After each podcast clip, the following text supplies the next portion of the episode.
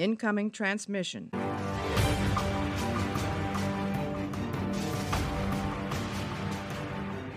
Hallo und herzlich willkommen zu einer neuen Ausgabe Warpcast.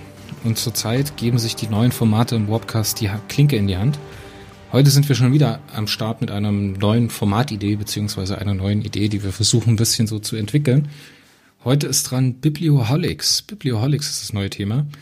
Dafür habe ich mir Verstärkung reingeholt. Äh, vom Hörer zum Mitsprecher. Hallo Dominik. Hi, freut mich dabei zu sein. Ja, sehr schön. Wir werden gleich noch ein bisschen über das Format sprechen. Aber vielleicht magst du dich mal ganz kurz vorstellen, wer du bist, wo du herkommst und was du eigentlich machst.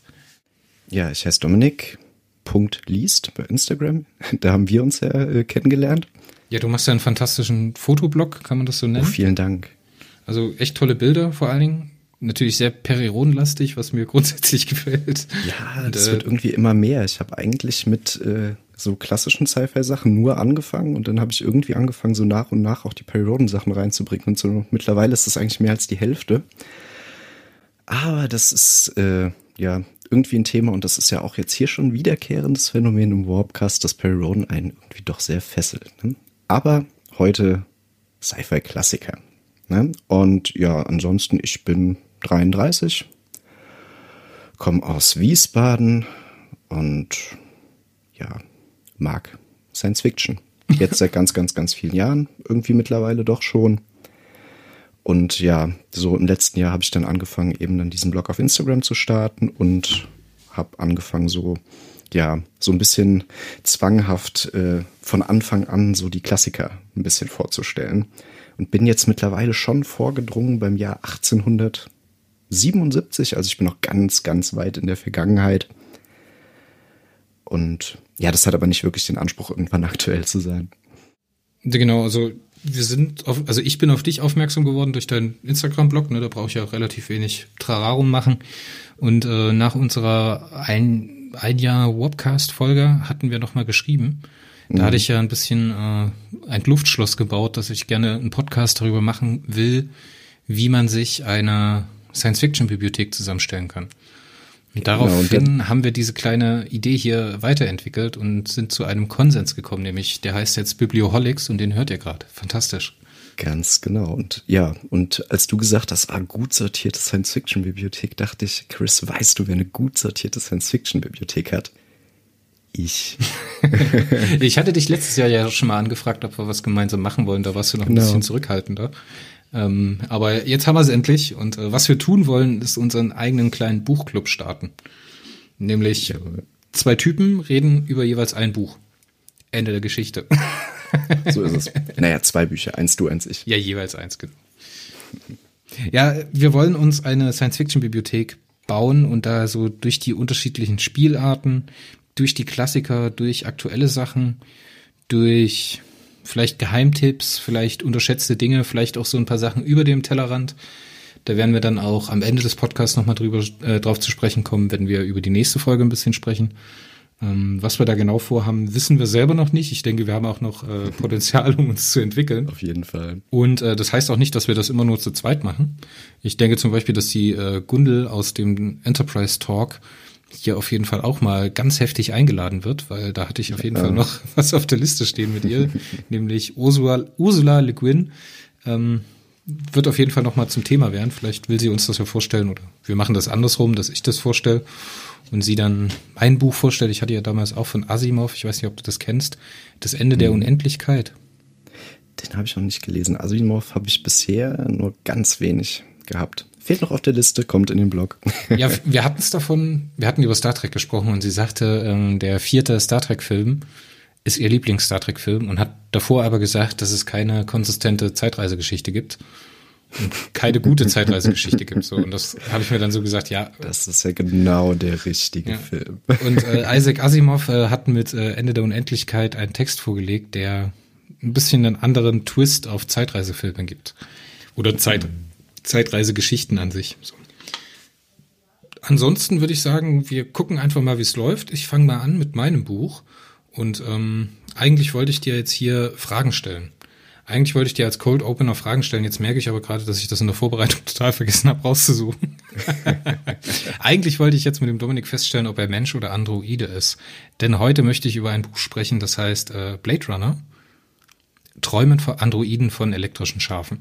Es ist ein Roman von Philip K. Dick, den er 1968 und die deutsche Erstveröffentlichung war dann 69 äh, veröffentlicht hat und äh, der hier in Deutschland ja bis zum Film, glaube ich, gar nicht so resoniert hat, beziehungsweise so viel Resonanz gefunden hat und dann nach dem Film Blade Runner von Ridley Scott, der ja, man muss jetzt nicht unbedingt sagen, dass es eine Verfilmung ist. Ich würde eher sagen, dass es eine, ein Film auf Grundlage des Romans ist, da er sich sehr mhm. starke Freiheiten nimmt und sich von vielen Elementen, die Philip K. Dick in seinen Roman gepackt hat, halt verabschiedet. Und dass er etwas ganz, ganz Wichtiges dabei packt, was Philip K. Dick halt sehr außen vor gelassen hat, ist nämlich die Ästhetik. Science-Fiction-Romane, gerade die moderneren und gerade die in Zeiten von Star Trek und von Star Wars und von späteren Dingen, die gekommen sind, die sind immer sehr, äh, sehr visuell. Ne? Selbst Romane verlaufen sich dann in bester Fantasy-Natur in großen Schilderungen von Formen und Ästhetik. Das macht Philip K. Dick eben hier nicht. Und das ist zum Beispiel so ein Aspekt, den der Film Ridley Scott, der Film, äh, der ganzen Sache hinzugefügt hat. Genauso viele Dinge hat er aber auch rausgestrichen. Aber bevor wir mit dem eigentlichen Film oder mit der Handlung von dem Buch einsteigen wollen, will ich erstmal ganz kurz ein bisschen was zu Philip K. Dick erzählen. Ich habe jetzt nicht so viel Zeit in Recherche gesteckt und ich muss auch sagen, dass mir das jetzt hier an der Stelle nicht wichtig ist, sondern gerade bei dem Roman ist es, denke ich, wichtig, dass man vom Lesen erzählt, weil das ein Roman ist, der sehr unterschiedlich, glaube ich, in den Wahrnehmungen des Lesers ist. Das sehr darauf ankommt, welche Sozialisierung der Leser genossen hat und äh, was er dann eigentlich so für sich als Schwerpunkte sieht und dementsprechend auch als Schwerpunkte hier in dem Roman hat. Aber lass uns erstmal äh, Philip K. Dick als Autor anschauen. 1928 in Chicago geboren. Und äh, eine wichtige Information, wie ich finde, ist, dass er eine Zwillingsschwester hatte. Jane Charlotte Dick die ähm, meiner Meinung nach nicht erwähnenswert ist, außer halt der Faktum, dass sie halt die Zwillingsschwesterin ist. Denn man sagt Zwilling ja etwas nach, dass sie ähm, eine besondere empathische Beziehung zueinander haben. Ja, und das Thema Empathie, das treffen wir ja auch im Buch nochmal wieder. Ich werde das Buch übrigens im Folgenden immer Blade Runner nennen, weil der Titel Träumen Androiden von elektrischen Schafen für mich ein bisschen zu sperrig ist. Einfach zu lang. Wobei es der Originaltitel ist, ne? Also das hieß ja, bevor der Film kam, äh, gab es ja den Titel gar nicht. Ja, die Geschichte kam raus in der Erstveröffentlichung. Äh, Do Androids Dream of Electrical Sheeps, glaube ich. Genau. Wenn ich das jetzt richtig gelesen habe. Und erst später Blade Runner ist dann praktisch die Adaption, die. Ja, so wurde es nach dem Film, wurde dann das Buch auch unter dem Titel vermarktet. Ja. Ja, es ist halt schwierig, weil eigentlich war ja geplant im Zeitpunkt des Releases des Films, also 1982, den Philip K. Dick zu engagieren für eine horrende Summe damals, 75.000 Dollar, und äh, eine Adaption seines Romanes auf Grundlage des Films zu schreiben. Das hat er dann abgelehnt und äh, er ist ja auch ganz kurz vor dem Release des Films ist er ja verstorben. Mhm. Er hat anscheinend noch eine Rohfassung vom Film gesehen, mit der er sehr zufrieden war, von der er teilweise sogar begeistert gewesen sein soll. Aber den eigentlichen Release und diese Überarbeitung des Films, des, des Romans im Sinne des Films, hat er halt auf der einen Seite abgelehnt und auf mhm. der anderen Seite halt auch anscheinend empört abgelehnt. Gut, aber wie das mit Autoren bei, Bü bei Büchern so ist, wenn die verfilmt werden. Ich glaube, dass ein Autor komplett zufrieden mit der Verfilmung dann später ist, kommt, glaube ich, selten vor. Ja, das darf ja eigentlich auch nicht sein. Ich meine, genauso wie ein Film andere Möglichkeiten hat, eine Geschichte zu erzählen, hat halt ein Buch auch Möglichkeiten, eine Geschichte zu erzählen. Mhm. Das ist, denke ich, immer ein Fehlschluss, wenn man sagt, ein Film muss nah am Buch sein. Muss er nicht zwingend, ne? Er kann nicht dasselbe tun, was ein Buch tut. Das funktioniert einfach nicht von der Erzählart, von dem, wie der Autor meinetwegen mit den Erwartungen vom Leser spielt. Das Gerade mhm. in modernen Romanen ist es ganz, ganz schwierig. Wenn es, also ich postuliere mal die Theorie, dass wenn es ein Film schafft, eins zu eins den Text umzusetzen, dann ist er kein guter Film. weil dann schöpft er sein Potenzial als Film nicht aus. Ich erinnere mich mhm. dann an diese ganzen Diskussionen im Zuge der Veröffentlichung von Herr der Ringe, also der ähm, 2000er, also der richtigen Verfilmung mit, äh, mhm. oh Gott, jetzt fällt mir wieder der Name nicht ein.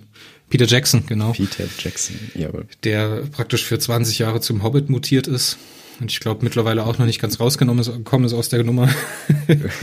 ja, es ist, es ist müßig darüber zu diskutieren, aber ich denke, gerade mhm. Philip K. Dick und der Roman und der Film von Ridley Scott, die sind da ein sehr, sehr gutes Paradebeispiel, weil Ridley Scott halt ganz, ganz ja. viele Aspekte rausgestrichen hat. Aber jetzt lass mich erstmal weitermachen mit dem Autor. Jawohl. Der ist nicht nur Autor von äh, der Grundlage von Blade Runner, sondern der hat auch die äh, Grundlagen geschrieben für Total Recall, nämlich der Arnold Schwarzenegger-Verfilmung damals, Minority Report, der ja mit Tom Cruise ähm, verfilmt wurde, Imposter und Der dunkle Schirm. Der dunkle Schirm, die Romangrundlage davon, mhm. bezeichnet er selbst, glaube ich, als seinen besten Roman und das einzige Masterpiece, was er geschrieben hat. Aber er hat auch postuliert oder er hat festgestellt oder er hat die Vermutung mhm. geäußert, dass äh, der dunkle Schirm und Blade Runner, also Träumen, Androiden von elektrischen Schafen, Bücher sind, die den Dritten Weltkrieg überleben werden. Uh. Das, das ist auf jeden Fall. Ja. Das ist auf jeden Fall eine Aussage, die man sich mal auf der Zunge zergehen lassen soll. Zeigt uns auf der einen Seite, dass er fest davon überzeugt ist, dass der Mensch an sich nicht in der Lage ist, den Dritten Weltkrieg zu verhindern. mhm. Und dass er ähm, die Lösung der menschlichen Probleme nur nach der absoluten Katastrophe, nämlich dem atomaren Holocaust, wenn man das mhm. so sagen darf, schaffen kann. Ja. Und selbst dann legt er ja auch hier im Roman vor, nur unter Einschränkungen. Mhm. Das ist ja für mich immer so eine Sache, woran ich Science Fiction aus den, gerade aus den 50er, 60er Jahren, gerade so diese heiße Zeit des Kalten Krieges, mhm woran man die so ein bisschen unterscheiden kann. Ich meine, auf der einen Seite haben wir so eine Sachen wie Star Trek, die sich halt sehr darauf verlassen, dass es eugenische Kriege gibt, dass es den Dritten Weltkrieg gibt und so weiter. Dann haben wir zum Beispiel solche Sachen, was halt so absurd ist, weil es halt teilweise im Spielart der Military Science Fiction drin ist. So eine Sachen wie Perry Roden, ja, was es halt eigentlich ist mir auch gerade ne? Eingefallen. Aber auch da braucht es die Arkoniden, damit es den Dritten Weltkrieg nicht gibt. Ne? Also auch da muss man sagen, ne? also ohne dieses Eingreifen hätte es den sicherlich gegeben. Ne? Also das ist da dann eigentlich interessant gelöst. Ne? Aber ich glaube, also Philipp K. Dick ist auf jeden Fall ein Kind seiner Zeit und ich finde, das merkt man den Romanen total an. Äh, du hast einen, der wirklich mein Lieblingsroman von ihm ist, hast du nicht gesagt, und zwar äh, Der Mann im Hohen Schloss. Oh. Ne? Also das ist ja dann auch von, Castle. ja, der ist ja dann von äh, Amazon ganz aufwendig verfilmt worden. Die Serie finde ich übrigens auch sehr, sehr gut. Und ich finde es unglaublich beeindruckend, dass dieser Roman tatsächlich von 1962 ist. Also der hat äh, noch vor den 68ern und vor so der ganzen wirklich Aufarbeitung des Krieges hat er diesen Stoff geschrieben. Ne? Also das Gedankenspiel, die Nazis haben den Zweiten Weltkrieg gewonnen und so weiter. Ich glaube, so die ungefähre Handlung kennen die meisten. Ja, das ist ja ähm, auch tausendmal adaptiert worden. King hat ja dann yeah. auch Romane dazu geschrieben, glaube ich. Genau. Äh, die Wolfenstein Spiele mhm. basieren auf diesem Idee, dass die Nazis praktisch gewonnen haben. Es gibt mhm. fantastische Fernsehkrimis, die von der ARD und von der ZDF produziert mhm. wurden, die dieses Setting nehmen. Also da hat er praktisch ein eigenes Subgenre mitgegründet. Auf jeden Fall. Und wie, wie gesagt, das finde ich bei dem irre spannend, dass man wirklich sagen kann, also auch so richtige äh, Geschichten, die auch jetzt noch präsent sind, ne, wo man sagen muss, die sind jetzt auch schon nicht mehr äh, so neu, die Bücher. Ne? Also so, ich glaube, äh, Scanner Darkly ist so eins der letzten, ne? Ja, Scanner Darkly, das ist praktisch die Romanfassung von Der dunkle Schirm, genau. Genau, ja, ja, genau. Und das ist ja, ich glaube, dann ganz Ende 70er geschrieben. Ne? Also wenn man da guckt, sogar die neuesten von ihm quasi sind jetzt auch schon wieder 30, 40 Jahre alt. Ne? Ja, das es ist, man kann halt immer bloß einen Überblick bei Philip K. Dick geben. Der war unfassbar produktiv. Der hat irgendwie 148 Kurzgeschichten veröffentlicht. Der hat, ähm, ich glaube, 40 Romane oder sowas veröffentlicht. Der hat. Wahnsinn. Da ist in Fragmenten noch ganz viel da. Teilweise hat er auch ähm, Genre-Romane geschrieben, die halt abseits der Science Fiction gelaufen sind, die aber halt zum Teil überhaupt nicht, gar, überhaupt nicht veröffentlicht wurden. Nur eins davon hat es geschafft. Äh, ich glaube, The Life of a Scrap, Crap Artist oder sowas heißt das. Hatte ich jetzt in der Recherche gesehen.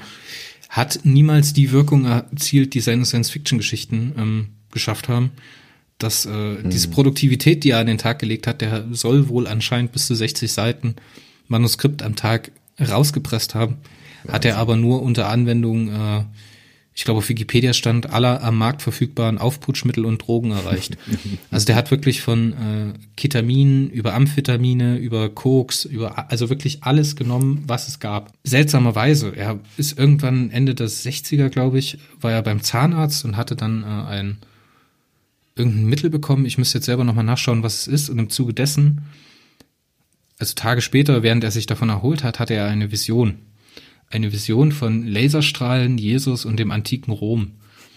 Darauf, also das ist, das ist halt so eine Geschichte, das kannst du dir nicht ausdenken.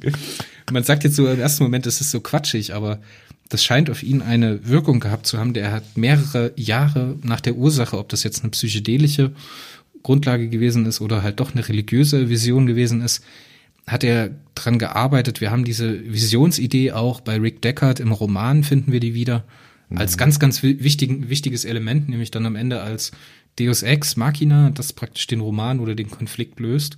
Also man sagt ja immer so, oder bei Tolkien heißt es immer, Anwendbarkeit und äh, Allegorie sind immer so zwei Sachen. Ne? Mhm. Tolkien sagt jetzt, die Erfahrung des Autoren ist der Boden, auf dem die Geschichte steht. So, es funktioniert nicht mhm. ohne. Und natürlich sind einzelne Elemente, einzelne Fragmente ähm, oder einzelne Relikte aus dem Leben des Autoren werden auch in die Werke übernommen. Jetzt muss ich mich aber an manchen Stellen hier fragen, inwieweit er überhaupt seine Selbstwahrnehmung von der Selbstwahrnehmung seiner Charaktere getrennt hat.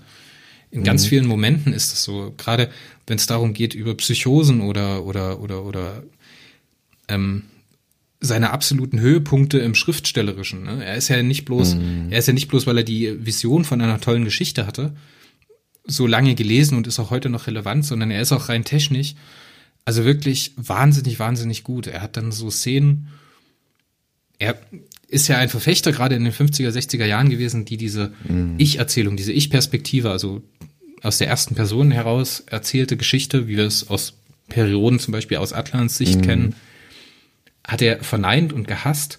Und jetzt hat er versucht, in seine äh, Erzählung des, aus der dritten Person Elemente aus der Ich-Erzählung herauszunehmen. Ja, weil er die Vorstellung gebraucht hat. Weil er die Vorstellung gebraucht hat und er zerbricht regelmäßig die dritte Wand, äh, die vierte Wand sagt man, ne? Die vierte Wand? Mhm. Bringing the fourth wall.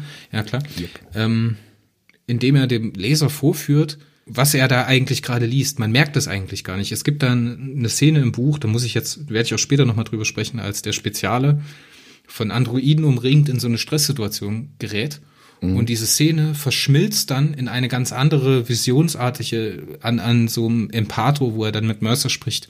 Und das ist Wahnsinn. Das ist Wahnsinn. Danach habe ich erstmal das, den Roman, ich habe den mehrfach schon gelesen, aber ich habe ihn immer wieder aus der Hand gelegen und habe gesagt, okay, das muss ich jetzt erstmal verdauen, das war jetzt gerade zu krass, was du mir hier gerade gezeigt hast.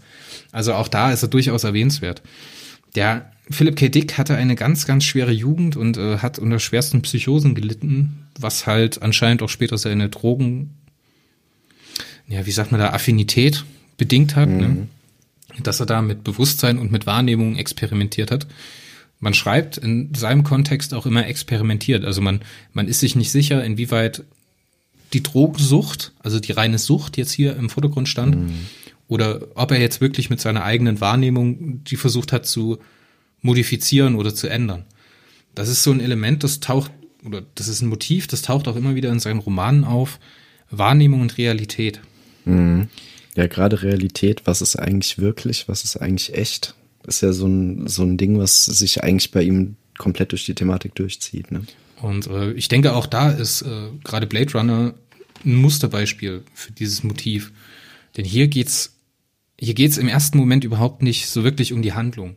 Oder das ist nicht das, was den Roman sensationell oder heraushebenswürdig nennt oder dem was ihm einen Platz gibt in unserer Bibliothek bei Biblioholics, sondern ich finde, dass es der Umgang damit ist, wie er dem, wie er dem Leser eine Realität zeigt und seine eigenen Charaktere dazu zwingt, diese Realität wahrzunehmen. Und in dieser Wahrnehmung der Realität finden die das eigentlich Spezielle der Romane. So, wir haben Rick Deckard, der praktisch über seinen Weg, über seine es ist keine Heldenreise, weil er ist eher ein Anti-Held, obwohl das auch nicht ausschlaggebend ist für den Roman, sondern er wird über Stationen geleitet, wo er immer wieder seine Grundfesten in Frage stellen muss und wo er seinen eigenen Wahrnehmungsfilter von der Realität trennen muss. Und jetzt muss man wissen, Realität ist bei Philip K. Dick nicht das, was wir landläufig unter real verstehen. Also Realität muss nicht anfassbar sein. Realität muss nicht ähm, dinglich oder empfindungs, äh, also empfindbar sein. Es muss eine Wirkung haben. Philip K. Dick macht im Groben seine Realität oder die Realität, die er erzählt oder die wichtig für ihn ist, an der Wirkung abhängig. Das heißt, wenn etwas eine Wirkung auf menschliches Leben oder Leben allgemein hat, dann ist es real. Das liest man hier im Roman zum Beispiel an diesem Mörsertum, was ja mhm. am Ende des oder gegen Ende des Romans als Lüge enttarnt wird, ne? Was aber trotzdem für die handelnden Personen und für die Realität real bleibt. Also was immer noch eine Auswirkung hat und eine, eine sehr zentrale Auswirkung hat auf die Handlung. Und das ist auch wieder sowas, das ist das merkt man erst, wenn man den Roman sacken lässt. Man kann den in einem Rutsch weglesen.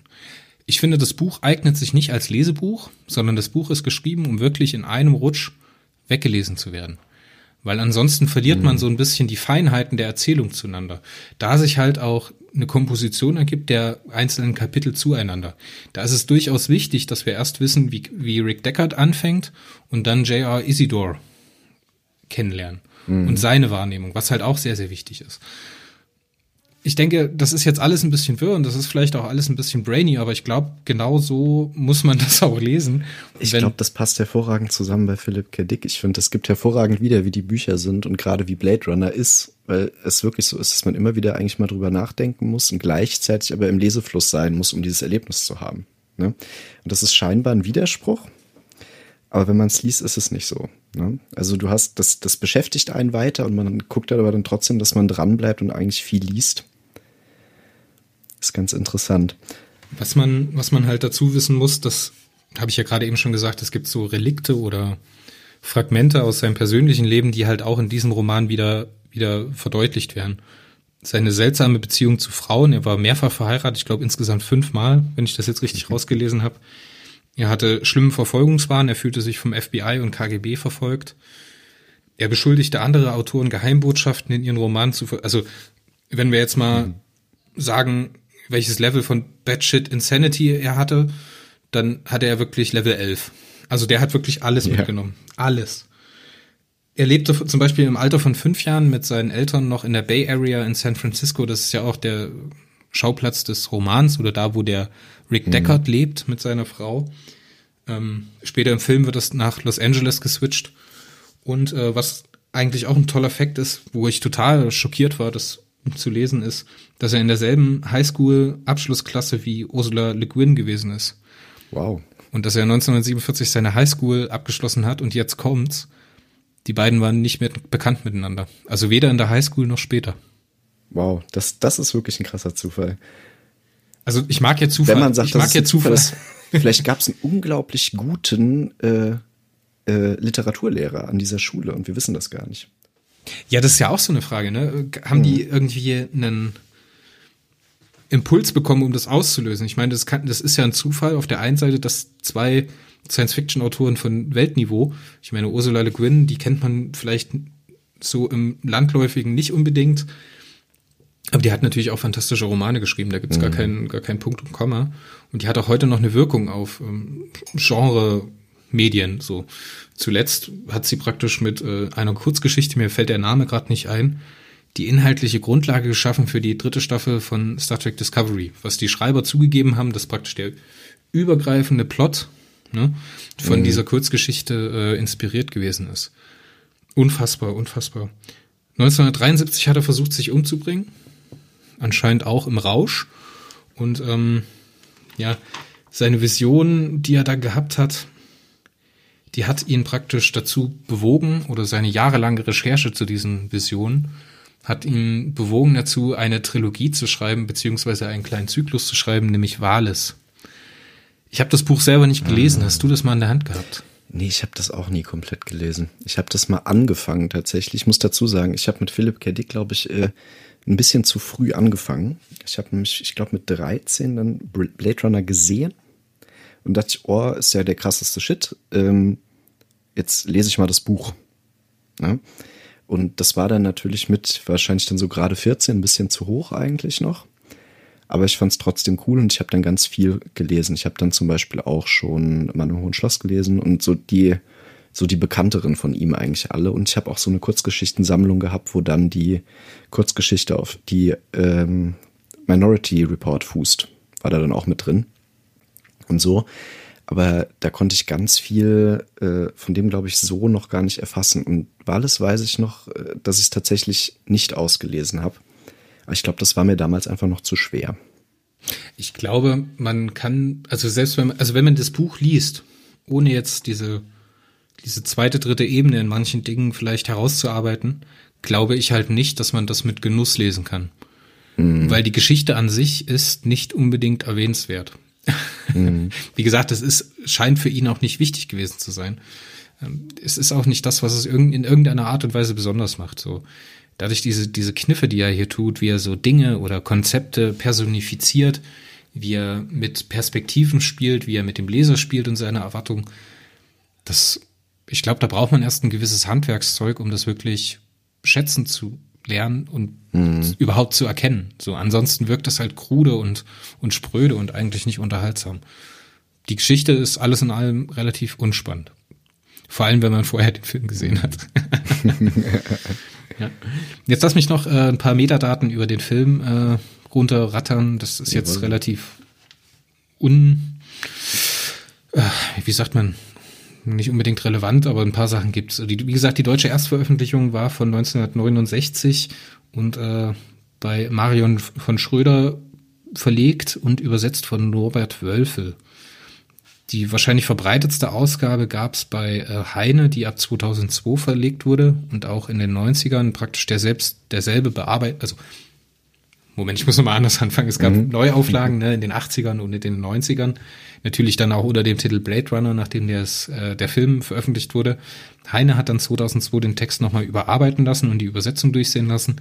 Und 2017 gab es eine ähm, Neuverlegung bei Fischer. Also, ne? Mhm. Man kennt es in Science-Fiction-Kreisen wahrscheinlich durch Thor Fischer. Ist auch der Verlag, der, glaube ich, zurzeit am stärksten in Sachen Science-Fiction unterwegs ist.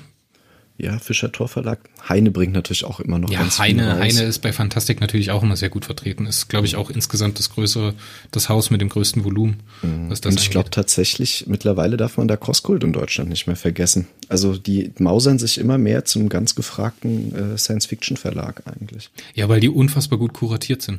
Ich meine, mhm. Heine muss halt sprühen, ne?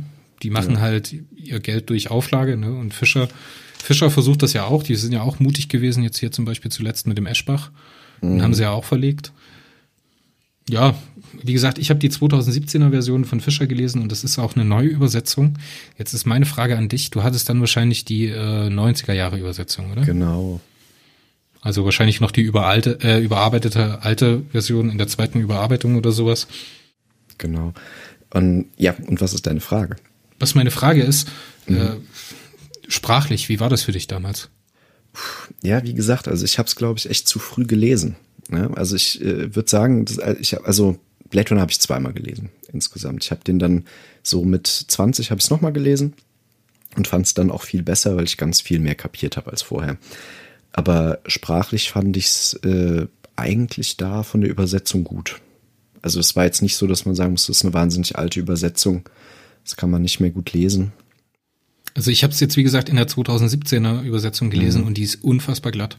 Da hast du mhm. keinen Stolperstein drin, dass du irgendwie so Sachen hast, dass ich finde, es greift nicht in, in die Konsistenz des Textes ein. Ne? Mhm. Ich, es sind ja immer so ein paar Sachen, gerade bei Golden Age, die halt große Visionen hatten, die Welten gebaut haben. Star Trek hat Welten gebaut. Und mhm. äh, am Ende sitzt Kirk noch in seinem Stuhl auf seinem Raumschiff und unterschreibt Papiere. So, das ist hier natürlich auch drin. Das sind auch äh, Fotokopien mit drin. So, was halt überhaupt nicht funktionieren würde. So, überhaupt mhm. nicht mehr Tätigkeit. So Netzwerke sind hier, finden hier überhaupt nicht statt. Das ist immer nur Telefonie. Es ist immer noch dieses klassische Gehabe, wie jeder Kommissar hat seine Vorzimmerdame. Weißt du, das sind so mhm. Artefakte aus der Zeit, die bleiben in der Übersetzung erhalten. Aber sprachlich ist das hier sehr, sehr auf moderne Lesbarkeit getrimmt. Ne? Also du hast ja wirklich mm. keine Stolpersteine. Und das finde ich immer wichtig, gerade bei Neuübersetzungen, dass die halt auf der einen Seite den Text an sich bewahren oder die Idee des Autors bewahren oder halt auch die Idee der ersten Übersetzung, aber halt trotzdem mhm. so sprachlich die ganzen Sachen ein bisschen anpassen. Ich denke, man kann das ungefähr vergleichen ähm, wie die Silberbücher, was der Hubert Hensel mhm. macht. Ja, das ich denke, ist ein sehr so großer in, Unterschied. In dem, in dem Maße bewegen wir uns. Das passt ja auch zeitlich ungefähr mit den 20 Jahren Versatz oder 40 Jahren Versatz am Ende. Mhm. Ganz, ganz tolle Sache. Ja, wie gesagt, die Neuübersetzung hat ein Manfred Allier äh, bearbeitet oder gemacht und äh, ja. Mhm. Vielleicht muss ich es nochmal lesen. Auf jeden Fall empfehlenswert. Also ja, ich denke, kommen wir gleich nochmal dazu. Mhm. 1982, wie gesagt, als äh, Ridley Scott-Film veröffentlicht in allen Kinos, auch glaube ich weltweite Release. 1982, kurz vor Release, ist der Philip K. Dick selbst gestorben. Wir hatten es am Anfang schon gesagt, er hat von Ridley Scott noch eine Rohfassung des Filmes zu sehen bekommen, von der er anscheinend begeistert war. Am Anfang hat er sich halt sehr pikiert darüber geäußert und er hat halt auch ein horrendes Honorar ausgeschlagen, um da eine Romanüberarbeitung zu machen und das ich meine, alle Schrulligkeit mal weg, ne? Wenn man das jetzt, mhm. diesen ganzen Drogenkonsum, diese Psychosen, seinen ganzen Lebensweg mal weghalten, dann halte ich das für ein Indiz, dass er seinen Roman, so wie er jetzt vorliegt, genauso in der Zusammensetzung der Themen, der Elemente und der Kapitel braucht, um mhm. seine Message am Ende zu verfahren. Viele mhm. Romanautoren haben später auch eine Überarbeitung als äh, Roman zum Film zugelassen, ne? wo mhm. halt der Sinngehalt nochmal dem Film angepasst wurde. Aber hier sehe ich das halt. Das wäre bei dem Buch unglaublich schwer. Ich glaube, dass das dem Buch nicht gerecht werden würde, wenn du das an den Film nochmal anpasst und dann so eine, naja, so eine angepasste Short-Version eigentlich dazu rausbringst. Da würde, glaube ich, sehr viel verloren gehen. Und gerade was du beschrieben hast, ne, diese, diese dritte Person, die aber trotzdem in die Gedankenwelt mitnimmt. Ja, das ist so gut geschrieben und das ist so gut gemacht. Ähm, das wäre sehr, sehr schade, wenn das dem Buch verloren geht. Und ich, ich bin immer ein Gegner von diesen Büchern zum Film, weil äh, wenn du eh den Film willst, kannst du auch einfach den Film gucken. Und wenn du das Buch lesen willst, liest das Buch, weißt du? Und wenn du dann eine Adaption hast ähm, von einem Buch und dann liest du hinterher das Buch, hast du vielleicht noch mal einen Mehrwert, weil du dann siehst, aha, das hat er mit reingenommen, das hat er nicht mit reingenommen, das hat er anders gemacht und so weiter. Aber die Adaption, dann das ist so ein bisschen, erkennst du das noch, wenn äh, früher ähm, Hörspiele billig produziert worden sind zu Filmen, wo die einfach die Tonspur vom Film genommen haben und hatte den ich, auf die Kassette ganz viele aus, als Kind, ja. ganz furchtbar. Man hat ja. teilweise den Zusammenhang ja. überhaupt nicht verstanden. Ja, ne, und das ist, finde ich, genau das, wenn du dann dieses Buch zum Film hast, äh, das braucht man irgendwie einfach nicht, finde ich. Das, das kannst du maximal haben, wenn es, wenn der Film nicht auf dem Roman basiert, dass man dann sagt, okay, jetzt bringen wir dazu noch mal ein Buch raus und das ist vielleicht dann noch mal ein bisschen umfangreicher und das schildert noch ein bisschen mehr. Aber umgekehrt, wenn es den Roman schon gibt, dann diese adaptierten Versionen, ich weiß nicht, ob man die überhaupt braucht. Es gibt, es gibt schon ein paar, die so als Skurrilität ganz interessant sind. Ich erinnere mich da an die Anfänge der äh, Star Trek-Romane, die im Grunde genommen Novelizations von den Serien waren oder halt später von den Filmen. Mhm. Da sind schon so ein paar Perlen dabei. Das, auf der einen Seite sind das Trash-Perlen, auf der anderen Seite sind das aber halt auch ein paar Hingucker, weil ähm, dem einen oder anderen Autoren passiert es dann, dass man, wenn man einen Roman über Jean-Luc Picard schreibt, ne, mhm. dann muss man, dann kann man Jean-Luc Picard als, als Charakter nicht von der Person Patrick Stewart trennen. Das funktioniert mhm. halt nicht. So, man muss ja. als Leser immer noch das Gefühl haben, dass das Jean-Luc Picard, der durch Patrick Stewart gespielt ist. Das klappt hier und da nicht. Das klappt aber auf anderer Ebene, ist wahrscheinlich auch Geschmackssache, besser mhm. und fügt der Sache noch etwas hinzu. Genau, aber da gab es ja nicht schon den Roman vor der Serie. Weißt du, was ich meine? Also ja, sie haben natürlich. dann das Buch dazu dann verfasst und das hatte einen Mehrwert, weil vielleicht noch mal mehr drin vorkam. Aber das ist ja umgekehrt, wenn du den Roman schon hast. Es gibt, es gibt ähm, so ein paar Sachen. Es gab zum Beispiel mal zu TNG. Da hat das ist eine mhm. Geschichte, die hat mir der Christian Humberg erzählt, fantastisch. Ähm, da hat die Schauspielerin von Loxana Troy, hat dem Gene Roddenberry, die beiden waren ja verheiratet, ein Skript mhm. vorgeschlagen, das hieß A Lecture in Love. Und dieses Skript wurde aber in TNG nicht äh, realisiert und ist später als Peter David Roman erschienen. Ah. Also da haben wir praktisch die Idee, die für ja. das Set an Schauspielern gemacht ist äh, die dann nicht realisiert wird und dann später als Roman verarbeitet wird, was halt auch nochmal so ein, mhm. so ein Setup ist, wie man es halt relativ selten kennt. Aber ja, natürlich, ich kenne das. dass es kaum irgendwelche Romane zum Film gibt, die irgendwelche irgendwas hinzufügen, weißt du? Mhm. Und wenn du jetzt hier so einen Roman hast, der halt Elemente hat, die du im Film nicht darstellen oder nicht abbilden kannst oder nicht willst, der Stoff ist dann um diese Elemente beraubt und dann beraubst mhm, du den Film genau. nochmal seine Visualität und machst daraus nochmal einen Roman. Das ist, glaube ich, mhm. der Qualität nicht unbedingt zuträglich. Schwierig. Ja. Lass uns noch mal ganz kurz durchgehen, was vielleicht nicht im Film reingekommen ist, ist das, das ganze ja. pseudo-religiöse Mörsertum. Also was heißt Pseudo? Das ist religiös. Das ist religiös. Ja, man muss dazu wissen, Philipp K. Dick hat teilweise Germanistik studiert und hat sich aber auch ähm, in seinen Studien sehr mit Gnostizismus auseinandergesetzt. Also ach, wie soll man Gnostizismus jetzt erklären?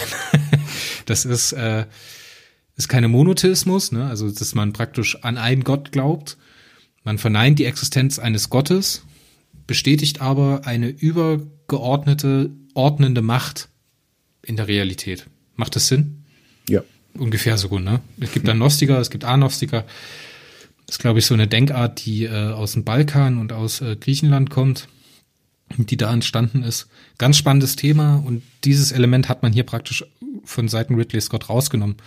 Jetzt muss man wissen, dass das natürlich auch ähm, eine finanzielle oder eine kommerzielle Entscheidung gewesen ist, denn diesen Film, den kann man natürlich, wenn man den in Amerika produziert, dann darf man auf gar keinen Fall bestimmte Gruppen verärgern. Ja, so, und wenn man mit einem Film in Amerika Erfolg haben möchte, dann muss man halt bei großen, reichen Bevölkerungsschichten, ne? und große, reiche Bevölkerungsschichten sind nicht bloß Ost- und Westküste, das ist auch der sogenannte Bible Belt, mhm. ähm, wo man praktisch hinlanden möchte mit einem Film, beziehungsweise wenn man die nicht erreicht, dann möchte man sich nicht mit denen anlegen. Ja. Da sie auch eine das, Auswirkung haben auf mhm. die, auf die Ost- und Westküste, was halt so kulturell, sagt man ja immer, die äh, Pole sind, zwischen denen sich Amerika oder die amerikanische Bevölkerung bewegt. Mhm. Ja, und die möchtest, die möchtest du nicht zum Feind haben. Und ich glaube, auch ein wichtiger Aspekt ist einfach, der Film darf nicht fünf Stunden lang werden. Also, das, ja, das ist, das ist, glaube ich, was, was man nicht unterschätzen darf, wenn du so ein gehaltvolles Buch hast. Und das ist ein unglaublich gehaltvolles Buch. Du kannst gar nicht alles mit in den Film reinnehmen. Ne? Und ähm, da vielleicht eine Zwischenfrage. Hast du zuerst den Film gesehen oder das Buch gelesen? Ich habe zuerst den Film gesehen. Mhm. Weil da ist es doch auf jeden Fall so, ne, dass du dann das Buch hast und dann hast du nochmal einen richtigen Mehrwert, weil du da dann so denkst, oh krass, das ist im Buch jetzt gar nicht, äh, das ist im Film jetzt gar nicht aufgetaucht, das ist aber auch ein richtig spannendes Thema, ne? Und das finde ich ein ganz tolles Erlebnis, gerade bei dem Buch nochmal, dass man auch denkt, oh, ich habe jetzt zwar eine Vorstellung von diesem wahnsinnig äh, ästhetisch spannenden Film auch. Ne? Und in dieses Setting gehe ich jetzt rein und lese das Buch nochmal. Ne? Ja, man muss es halt auch noch von der anderen Seite sehen wenn man sich den Film anschaut, dann ist der unfassbar dicht. Ja. Der hat eine sehr, sehr dichte Atmosphäre. Der hat, gerade was das Thema Cyberpunk angeht, das Setting gesetzt. Alles, was danach gekommen ist in Sachen Cyberpunk, richtet sich an der Visualisierung von Ridley Scott von dieser Welt aus. Und diese Visualisierung von der Welt weicht elementar, also auf der ersten Ebene schon, von der Schilderung im Roman ab. Ich meine, der mhm. Roman schildert seine Welt sehr sparsam. Ne? Der braucht mhm. das auch nicht. Das ist nicht wichtig für den Roman, dass er seine Welt erzählt oder seine Welt überhaupt anfängt zu bauen. Ne? Es gibt dann so ein paar Elemente, von denen wir wissen, wie dass es interstellare Raumfahrt gibt. Ja, aber wie die so genau aussieht und so weiß man ja dann gar nicht, sondern es ist einfach nur so ein. Es ist ja auch nicht wichtig. Und jetzt macht genau. Ridley Scott, der hat praktisch eine Idee davon. Ich denke auch, dass der nicht bloß Philip K. Dick als ähm, Inspiration hatte davon. Ich denke, dass der auch William Gibson und deswegen habe ich mir ja auch das Buch noch nebenan mit hingelegt, die Neuromancer-Trilogie, und sich da Elemente und Inspiration genommen haben, weil es so ein, so ein, das ist ja eine Form des Film, Film Noir kann man gar nicht sagen. Das ist, ja, es ist halt Cyberpunk, so, das ist genrebildend, dieser Film, ne? Und diese dichte Atmosphäre, die wäre einfach durch die Szenen, in dem dieses Mörsertum im Buch geschildert ist, wären die komplett aufgesprengt worden. Weil diese, mhm. diese Szenen vom Mörsertum kann man meiner Meinung nach nicht anders visualisieren, wie es das Buch tut. Und das hätte diesen ganzen, diesen ganzen Style und den Flow und die, die Geschwindigkeit vom Film total zerrissen, hätte ihn noch mal langsamer gemacht. Weil wenn man den Film heute noch mal schaut, dann ist der unfassbar langsam. Dann zieht er sich. Ich habe den mit meiner Frau geguckt, sie kannte ihn mhm. vorher nicht, weil sie halt mit Science Fiction nichts am Hut hat. Mhm. ähm, die hat dann gesagt, oh Gott, ist das langweilig. Ich so, ja, okay. Aber das lässt halt ganz viele Elemente, die im Roman sind, komplett raus, um halt überhaupt Geschwindigkeit aufzubauen oder eine elementare Geschwindigkeit. Mhm. Aber ich finde, das macht sogar den Film gerade heute noch sehr gut. Also ähm, kennst du äh, äh, Odyssey in Space? Ja, natürlich. Stanley Kubrick, ne? Und der ist ja, also das ist ja der langsamste Film ever, so ungefähr. Also seit es äh, Tonfilm gibt und seit das Epokalkino ein bisschen aufgehört hat, ist der langsamste Film ever. Und diese Einstellungen sind aber so gut.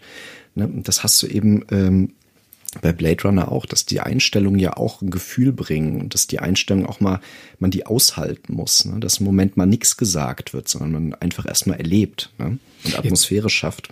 Und ich finde, das macht der unglaublich gut, auch wenn man den heute noch guckt. Ich habe den jetzt äh, gestern dann extra nochmal geschaut. Ne? Ähm, das kannst du heute trotzdem noch super gucken. Jetzt kommen wir natürlich vom Hundertsten ins Tausendste, ne? aber jetzt ja, sprichst du Du wolltest eigentlich noch mal erzählen, äh, was alles nicht im Film vorkommt. Ja, aber jetzt lass mich noch mal ganz kurz über Stanley Kubrick sprechen. Das ist ja, ja, natürlich auch ein Charakter, ein Filmemacher.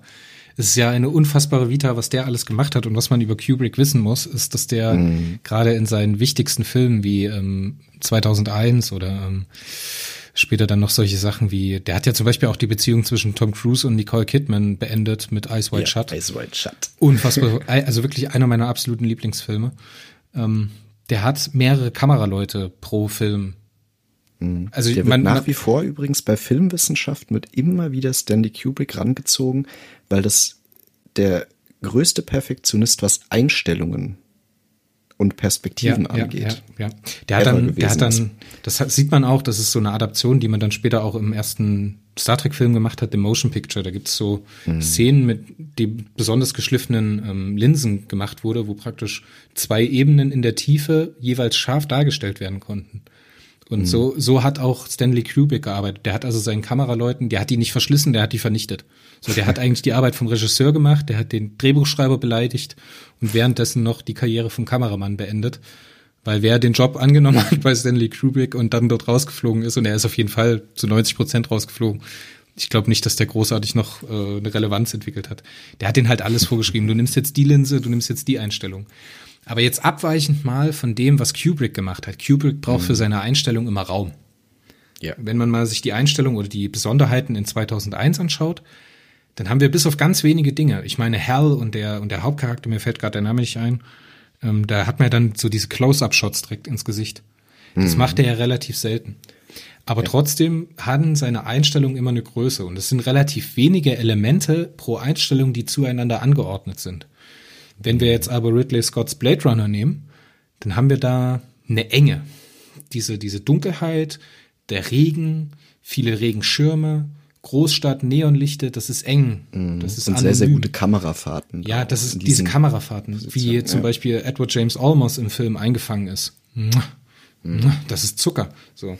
Und das ist halt das, was epochenbildend ist. Wenn man dann zum Beispiel nimmt äh, Ghost in the Shell, was so eine Anime ja, Bearbeitung mhm. des Themas ist von Cyberpunk, da ist das dann ähnlich. Die nehmen sich dasselbe Setting und es ist auch am stärksten in den Momenten, wo es ist wie Ridley Scotts Film. Ja. Und das ist was, das kann der Roman halt nicht leisten und das will der Roman auch nicht. Aber andersrum funktioniert es halt auch nicht. So. Mhm. Annie Winnie Walkie, jetzt lass mich. Wo, wo habe ich eigentlich angefangen, Dominik? Die äh, Szenen, die im Buch sind, aber nicht im Film. Du hattest die Mercer und dann sind wir. Dann sind wir ab, abgeschwiffen. ja, wir haben auf jeden Fall eine zeitliche Änderung des Settings. Wir gehen von 1992 äh, zu 2019. Auch eine interessante Entscheidung. Muss man, denke ich, auch mal besprechen, weil, ähm, wie gesagt, der Roman ist aus der Perspektive 1967, 68 geschrieben. Der, der Roman öffnet mit einer Meldung von Reuters, dass eine Galapagos-Schildkröte gestorben ist. Das heißt, das endgültige Manuskript oder der fertige Text in seiner Zusammensetzung, wie er da gewesen ist, ist mal mindestens nach 1967 gewesen. Wir wissen also, mhm. dass zwischen fertigen Manuskript und Release ein, Jahre, ein Jahr in Amerika vergangen ist und zwei Jahre in Deutschland. So, was interessant ist. Und aus diesem Setting heraus konnte man sich durchaus den Weltuntergang und das neue Entstehen der interstellare Raumfahrt bis 1992 vorstellen. Mhm. 1982 im Hyperkapitalismus der USA wo nur ein was zählt, nämlich Wachstum, kann man keinen Film drehen, der zehn Jahre später spielt und eine Dystopie darstellt. Ja. Oder den Weltuntergang, eine Postapokalypse darstellt. Das funktioniert nicht, das bekommt man nicht verkauft. Ja, und man hätte ihn auch nicht so futuristisch darstellen können. Ich denke schon, dass auch da die ästhetischen Voraussetzungen ganz, ganz große Rolle gespielt haben, dass man einfach noch futuristischer sein wollte und das hätte in den 90ern, also als Handlungsort in den 90ern noch nicht funktioniert. Im Umkehrschluss heißt das aber auch, dass der Roman etwas nicht tut oder ganz bewusst nicht tut und damit praktisch ein Kerncharakteristikum der Science Fiction erfüllt. Der extrapoliert eine Frage in ein abstraktes Setting. Also eine aktuelle mhm. gesellschaftliche Frage wird gestellt aber nicht im Hier und Jetzt bearbeitet, sondern in einem fiktiven zukünftigen Setting. Ich denke, das werden wir dann später auch noch in deinem Buch finden. Aber hier mhm. ist es halt wieder so ein schönes Musterbeispiel, dass das getan wird. Und dass das jetzt aber für Philip K. Dick überhaupt nicht wichtig ist, ob sein Zeitstrahl überhaupt konsistent ist. Wie die Technik funktioniert, wie Netzwerke funktionieren, wie funktioniert die Raumfahrt, wie lange ist man von da nach da unterwegs. Das spielt überhaupt keine Rolle. Wir haben so wenige oder so mhm. irrelevante Szenenwechsel. Und wenn das mal getan wird, dann ist das am Anfang vom Roman, wo der Roman sowieso super langsam ist, ne? wo die Erzählung mhm. sehr, sehr langsam ist. Dann hat er noch alle Möglichkeiten. Aber wir sehen, dass es in diesem Roman überhaupt nicht wichtig ist, dass die Welt überhaupt gebaut wird. Und das kannst du dir natürlich in der Visualisierung nicht antun. So, das funktioniert halt nicht. Nee, wenn das dann, funktioniert nicht. Wenn du dann 1982er Ford Buick ja. siehst und dann halt ein Auto aus äh, potenziell 1992. ja, wie gesagt, deswegen wurde der, der Film in das Jahr 2019 verlegt. Eine relativ komische Änderung ist, dass die regionale Änderung aus der Bay Area in San Francisco nach Los Angeles verlegt wurde. Hm. Naja, das ist aber Classic Hollywood, oder? Also eigentlich alles Wichtige auf der Welt passiert irgendwann in LA. Ja, ich hätte es jetzt verstanden, wenn man irgendwie, ich müsste, also, ich müsste den Film jetzt nochmal szenenweise durchgehen, ob man da irgendwelche ähm, Kulissen hat, die man darstellen möchte. Hm. Die man zeigen möchte, praktisch. So sieht das nach der Apokalypse aus. Andersrum spielt diese Apokalypse im Film aber überhaupt gar keine Rolle. Man sieht diese hm. Auswirkungen, die im Roman total wichtig sind, dieses Atomkriegs auf die Menschheit, die sieht man im Film überhaupt nicht. Es wird angesprochen, ja, hm. aber es ist überhaupt nicht relevant für die Handlung. Und äh, die Tierschutzgeschichte fällt komplett raus. Und das finde ich ein bisschen schade. Mhm. Das finde ich ein bisschen schade. Das hätte dem Film auf jeden Fall noch was gegeben. Und das hätte diesen Kontrast zwischen organischem Leben und technischen, technischen Städteleben noch ein bisschen hervorgehoben. Weil der Film spielt ja, glaube ich, nur in urbanem Gelände. Wir haben ja kein, mhm. kein Vista von irgendwelchen Landschaften oder sowas. Wir haben nur dieses, dieses urbane Zusammenleben, dieses, diesen Großstadtroman zum Schauen. Und da hätte diese, für mich diese Tierschutzgeschichte, die da drin ist, auf jeden Fall eine Rolle gespielt. Ja, ist eigentlich schade und es wird auch wirklich so, so gar nicht visualisiert, ne? Also wenn ich jetzt mal so an eine, wirklich mal eine, äh, irgendwie auch nur eine Haustierszene oder so denke, es wird auch gar nicht angeteasert oder so, es ist wirklich komplett Doch, doch, doch, doch, ich glaube, es wird, es wird angesprochen, ja? aber es wird nicht ausgeführt in irgendeiner Art. Weil es wird mal besprochen, dass irgendjemand ein Haustier hat und dass das eine Rolle spielt, mhm. aber es wird halt nicht unterfüttert. Mhm. Ja, das kann sein, ja. Stimmt, das ist eigentlich schade, dass das fehlt, da hast du recht. Und es ist mir jetzt tatsächlich auch gar nicht so bewusst gewesen. Wie gesagt, ich habe gestern noch mal geguckt, aber das war jetzt gar nichts, wo ich so gesagt habe, ah, das fehlt, aber das stimmt. Das ist ein sehr großer Mehrwert, den der Roman auch noch mal hat. Und dann greift der Film noch das absolute Kernspiel vom Roman an, nämlich das Zwischenspiel zwischen J.R. Isidore, der im Film anders benannt wird, Rick Deckard und Rachel. Also Rachel Rosen, die praktisch äh, eine Androidin ist, die in der Familie der Rosens praktisch geführt wird. Und dieser Gesamtplot wird auch abgeändert. Der Film will praktisch reinnehmen die Action, die der Roman nicht hat. Es mhm. werden ja dann spannende Szenen zwischen Rutger Hauer und äh, Harrison Ford dargestellt. Das hat der Roman nicht. Das will der Roman nicht. Und das braucht er auch nicht. Andersrum hat der Roman halt Elemente, wie zum Beispiel Rachel Rosen, die im Film eigentlich, also die im Roman ein baugleicher Android ist zu einer aus dieser Androidengruppe, nämlich der Pris Stratton, die ja im Film auch wieder irgendwie anders heißt. Ich müsste das jetzt raussuchen, ist ja auch egal.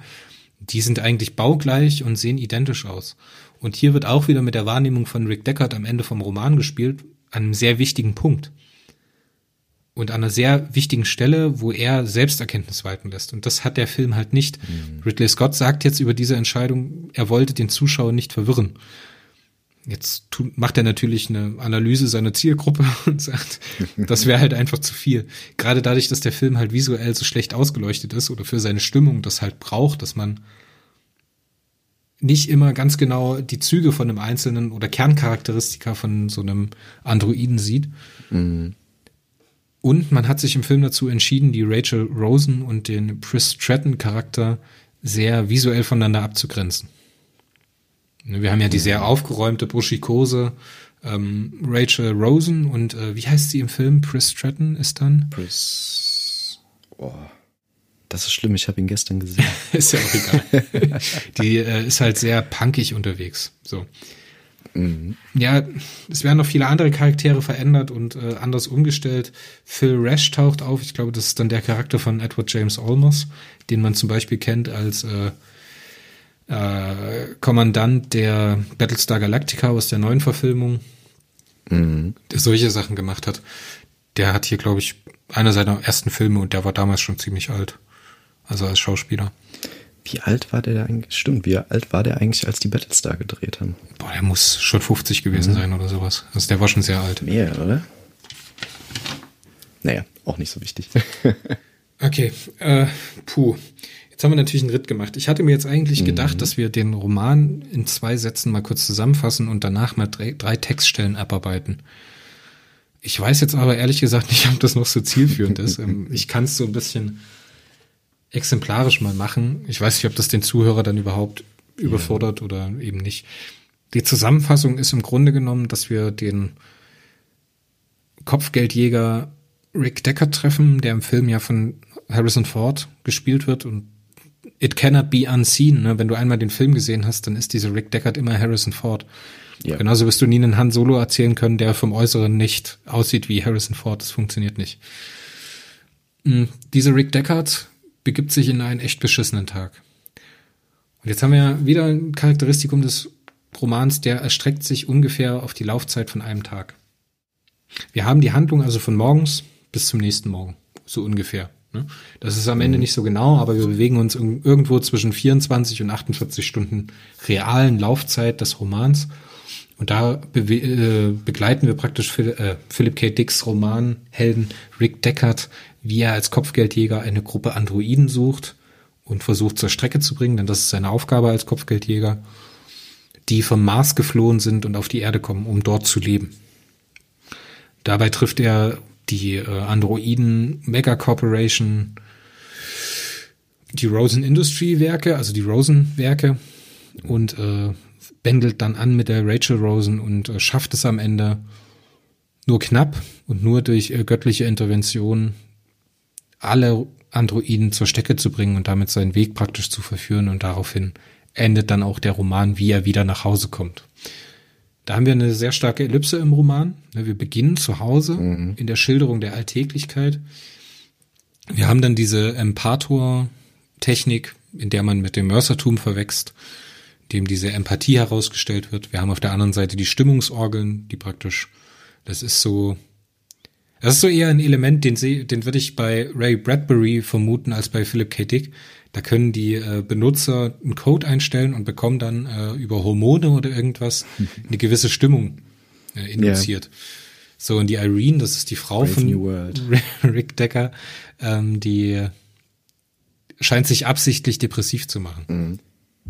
Ist halt auch schon wieder, ist halt, da kommen wir halt in den Bereich, wo ich sage, hier wird halt auch auseinandergenommen, was so Philip K. Dicks Vorstellung von einer Ehe gewesen ist oder schein Erfahrung gewesen ist von einer Ehe, was er so durchgemacht hat und mhm. was ihn anscheinend selber bewegt hat. Und am Ende enden wir wie auch wieder in dieser fürsorglichen Szene, als Irene dann äh, den Rick ins Bett bringt und er dann schlafen darf. Das finde ich sehr schön. Wir haben noch mehr Ellipsen, die sich praktisch so schließen. Wir haben äh, in der zweiten Handlungsebene von J.R. Isidore haben wir eine, ich habe es in meinen Notizen die Spinnenellipse genannt. Da will ich gleich auch noch in der Textstelle drauf eingehen.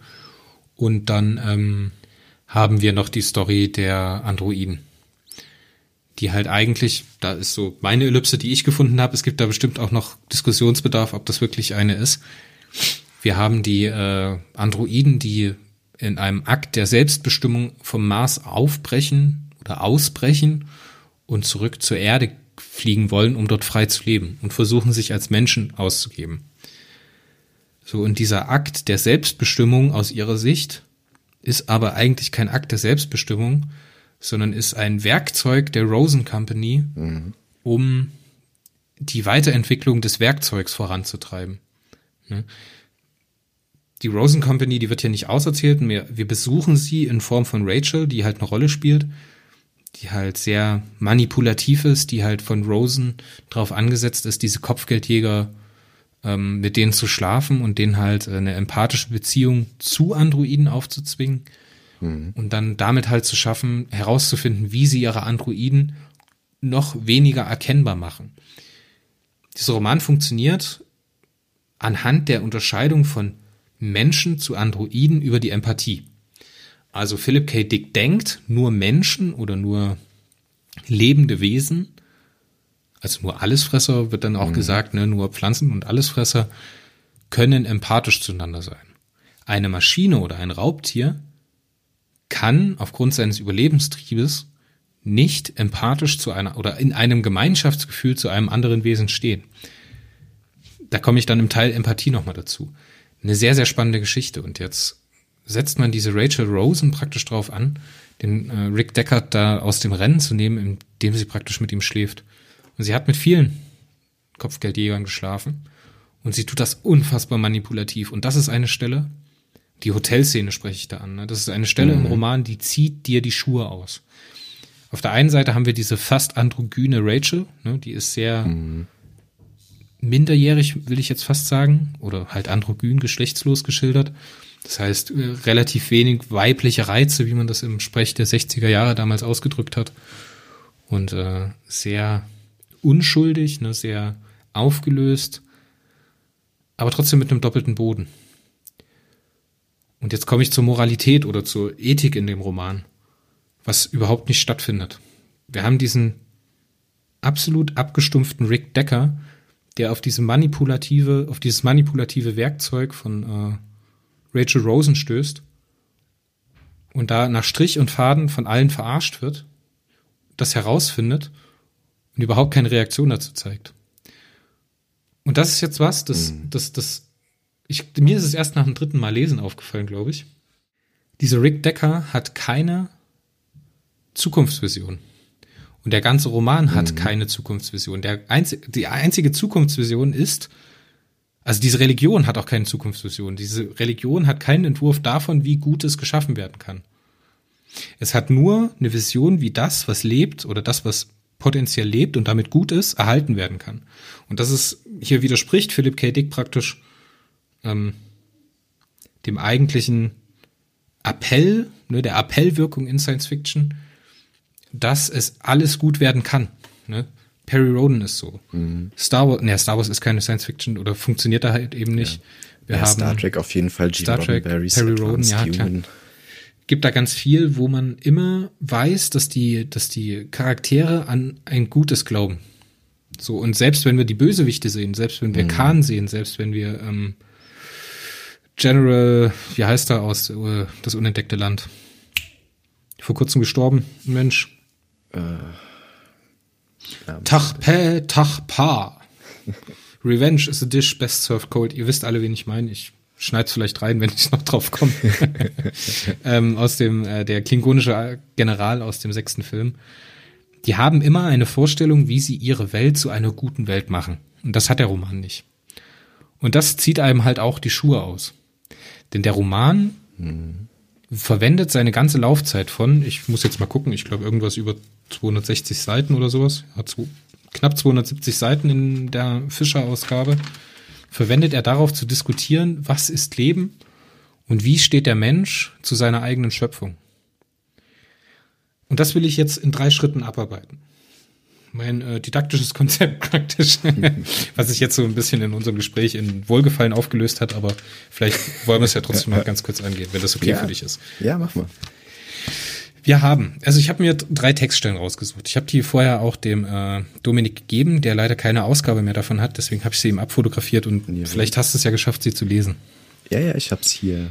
In der ersten, in der ersten äh, Textstelle, die ich als Leben betitelt habe, ähm, sind wir im, jetzt muss ich ganz kurz gucken, zweiten Kapitel. Also hier, wir beginnen wir gerade die Handlungsebene von J.R. Isidore, der sich praktisch als Spezialer, das heißt als Spatzenhirn, als Mensch, dem verweigert wird, auszuwandern von der Erde, dem aber auch verweigert ist, sich zu replizieren.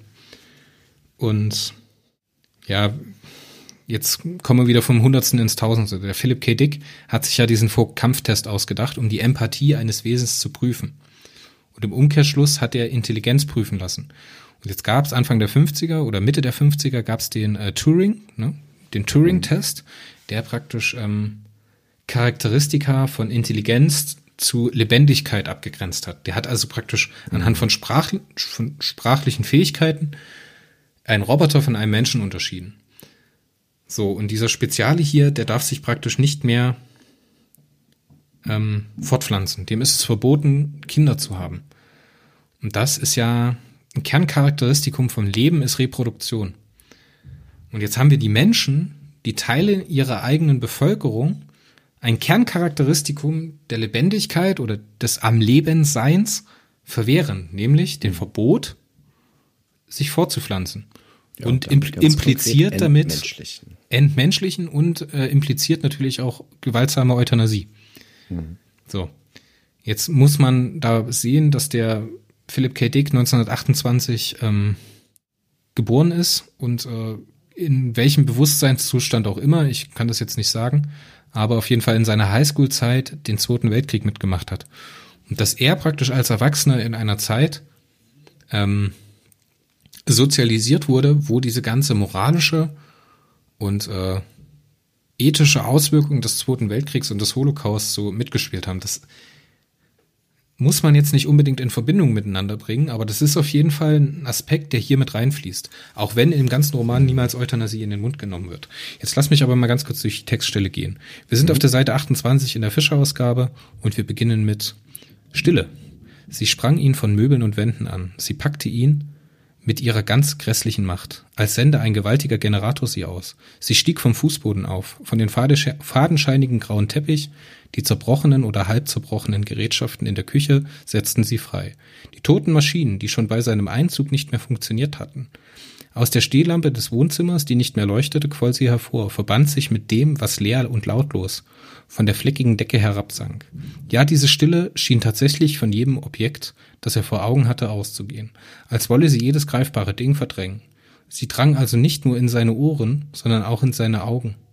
So wie er jetzt neben dem leblosen Fernsehgerät stand, empfand er diese Stille als sichtbar, als etwas auf ihre Weise Lebendiges, lebendig.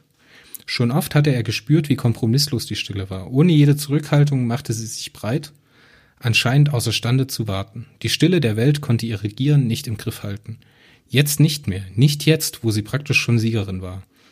In solchen Fällen fragte er sich, ob die anderen, die auf der Welt geblieben waren, die Stille wohl genauso empfanden. Oder war das eine Eigenheit, die nur ihn allein betraf, eine Schrulligkeit, verursacht durch sein ungenügendes Wahrnehmungsvermögen? Interessante Frage, dachte Isidor. Ja, das ist eine Stelle, die jagt einem ehrlich gesagt ein bisschen Gänsehaut über den Rücken, zumindest mir als Leser. Ja. Weil sie, weil sie etwas tut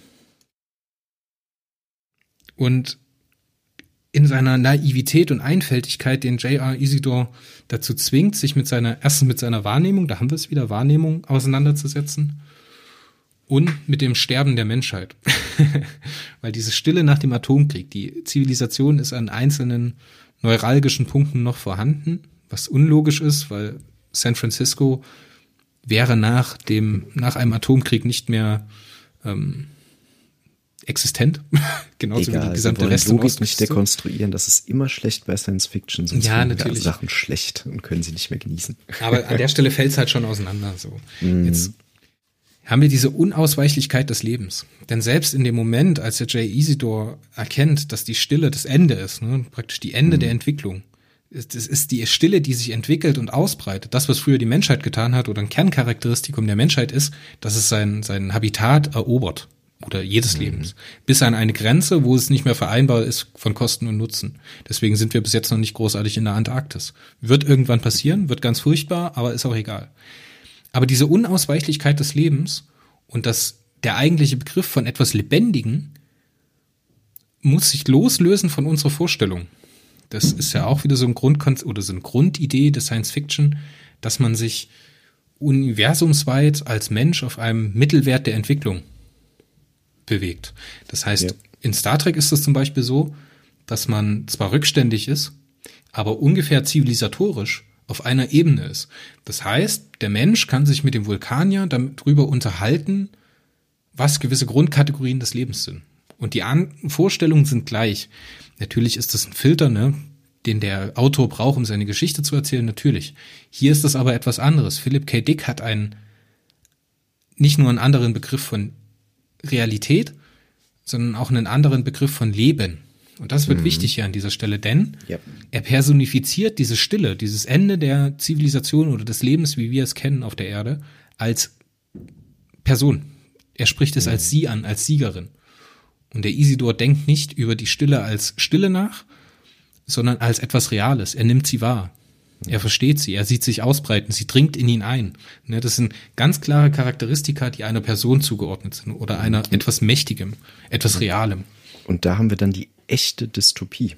Ne? Also etwas, was, was man nur ganz selten hat. Also jetzt neuere Science Fiction ist ja meistens in einem dystopischen Setting, aber der Roman selber hat kein äh, schlechtes Menschenbild unbedingt.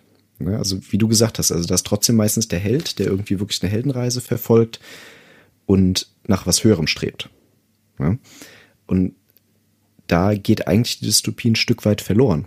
Aber hier hast du genau diese echte Dystopie, dass man sagen kann, okay, da ist es und die Menschheit ist ganz schön am Arsch und es wird auch nicht besser. Ja? Und das, das hebt sich äh, doch ganz schön davon ab, was man sonst so in der Science Fiction hat. Es ist sehr selten, dass diese, diese Tristesse, ne, dass die eigentlich so durchgezogen ist. Und in dieser Schonungslosigkeit der Betrachtung haben wir natürlich auch noch Isidor als Strahlenopfer. Ne? Das haben wir gerade schon mhm. besprochen. Jetzt haben wir in diesem Passus hier aber eine Wahrnehmung. Es ist ganz selten, dass der Isidor das macht.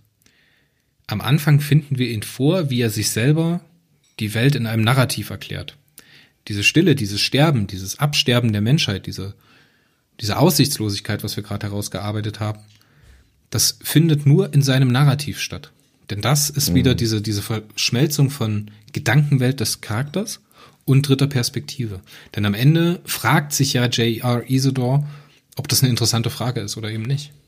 So, und das ist eine wesentliche Charakterentwicklung bei Isidore, denn am Ende, wir erinnern uns dann an die Szene, als er mit den entflohenen Androiden, die dann am Ende auf das Töten durch äh, Rick Deckard warten in seiner mhm. Wohnung unter Chris Stratton und äh, Roy Beatty. Die dringen auf ihn ein und machen ihn zum Sklaven. Ne? Wir haben praktisch diese mhm. umgekehrte Dynamik. Wir haben diesen defekten Menschen oder der vom der Menschheit als defekt titulierte J.R. Isidore, der selbst zum Werkzeug der Androiden wird das ist jetzt auch wieder so ein bisschen Meta, ne? weil damit in dieser Entscheidung, das so zu erzählen, spricht er den Androiden eine Lebendigkeit zu. Faktisch. Denn nur etwas, ja. was lebendig ist, kann Werkzeuge benutzen. Und er sagt dann, sie nutzen mich aus. Interessant, ne? Und da lebendig, kommt aber nicht menschlich. Und da das kommt genau der Zwist. Ne? Ja, und da kommt äh, wieder so eine umgekehrte Schere, ne? Was mhm. wir jetzt hier am Anfang in seiner Realität, in seinem Lebensweg sehen, ist dann am Ende genau umgekehrt denn er flüchtet sich in dem Moment, als er die Realität sieht. Er sieht, dass das Mörsertum gelogen ist. Er sieht, dass Buster freundlich ein Android ist. Er sieht, wie die Spinne geschlachtet wird durch die Pris.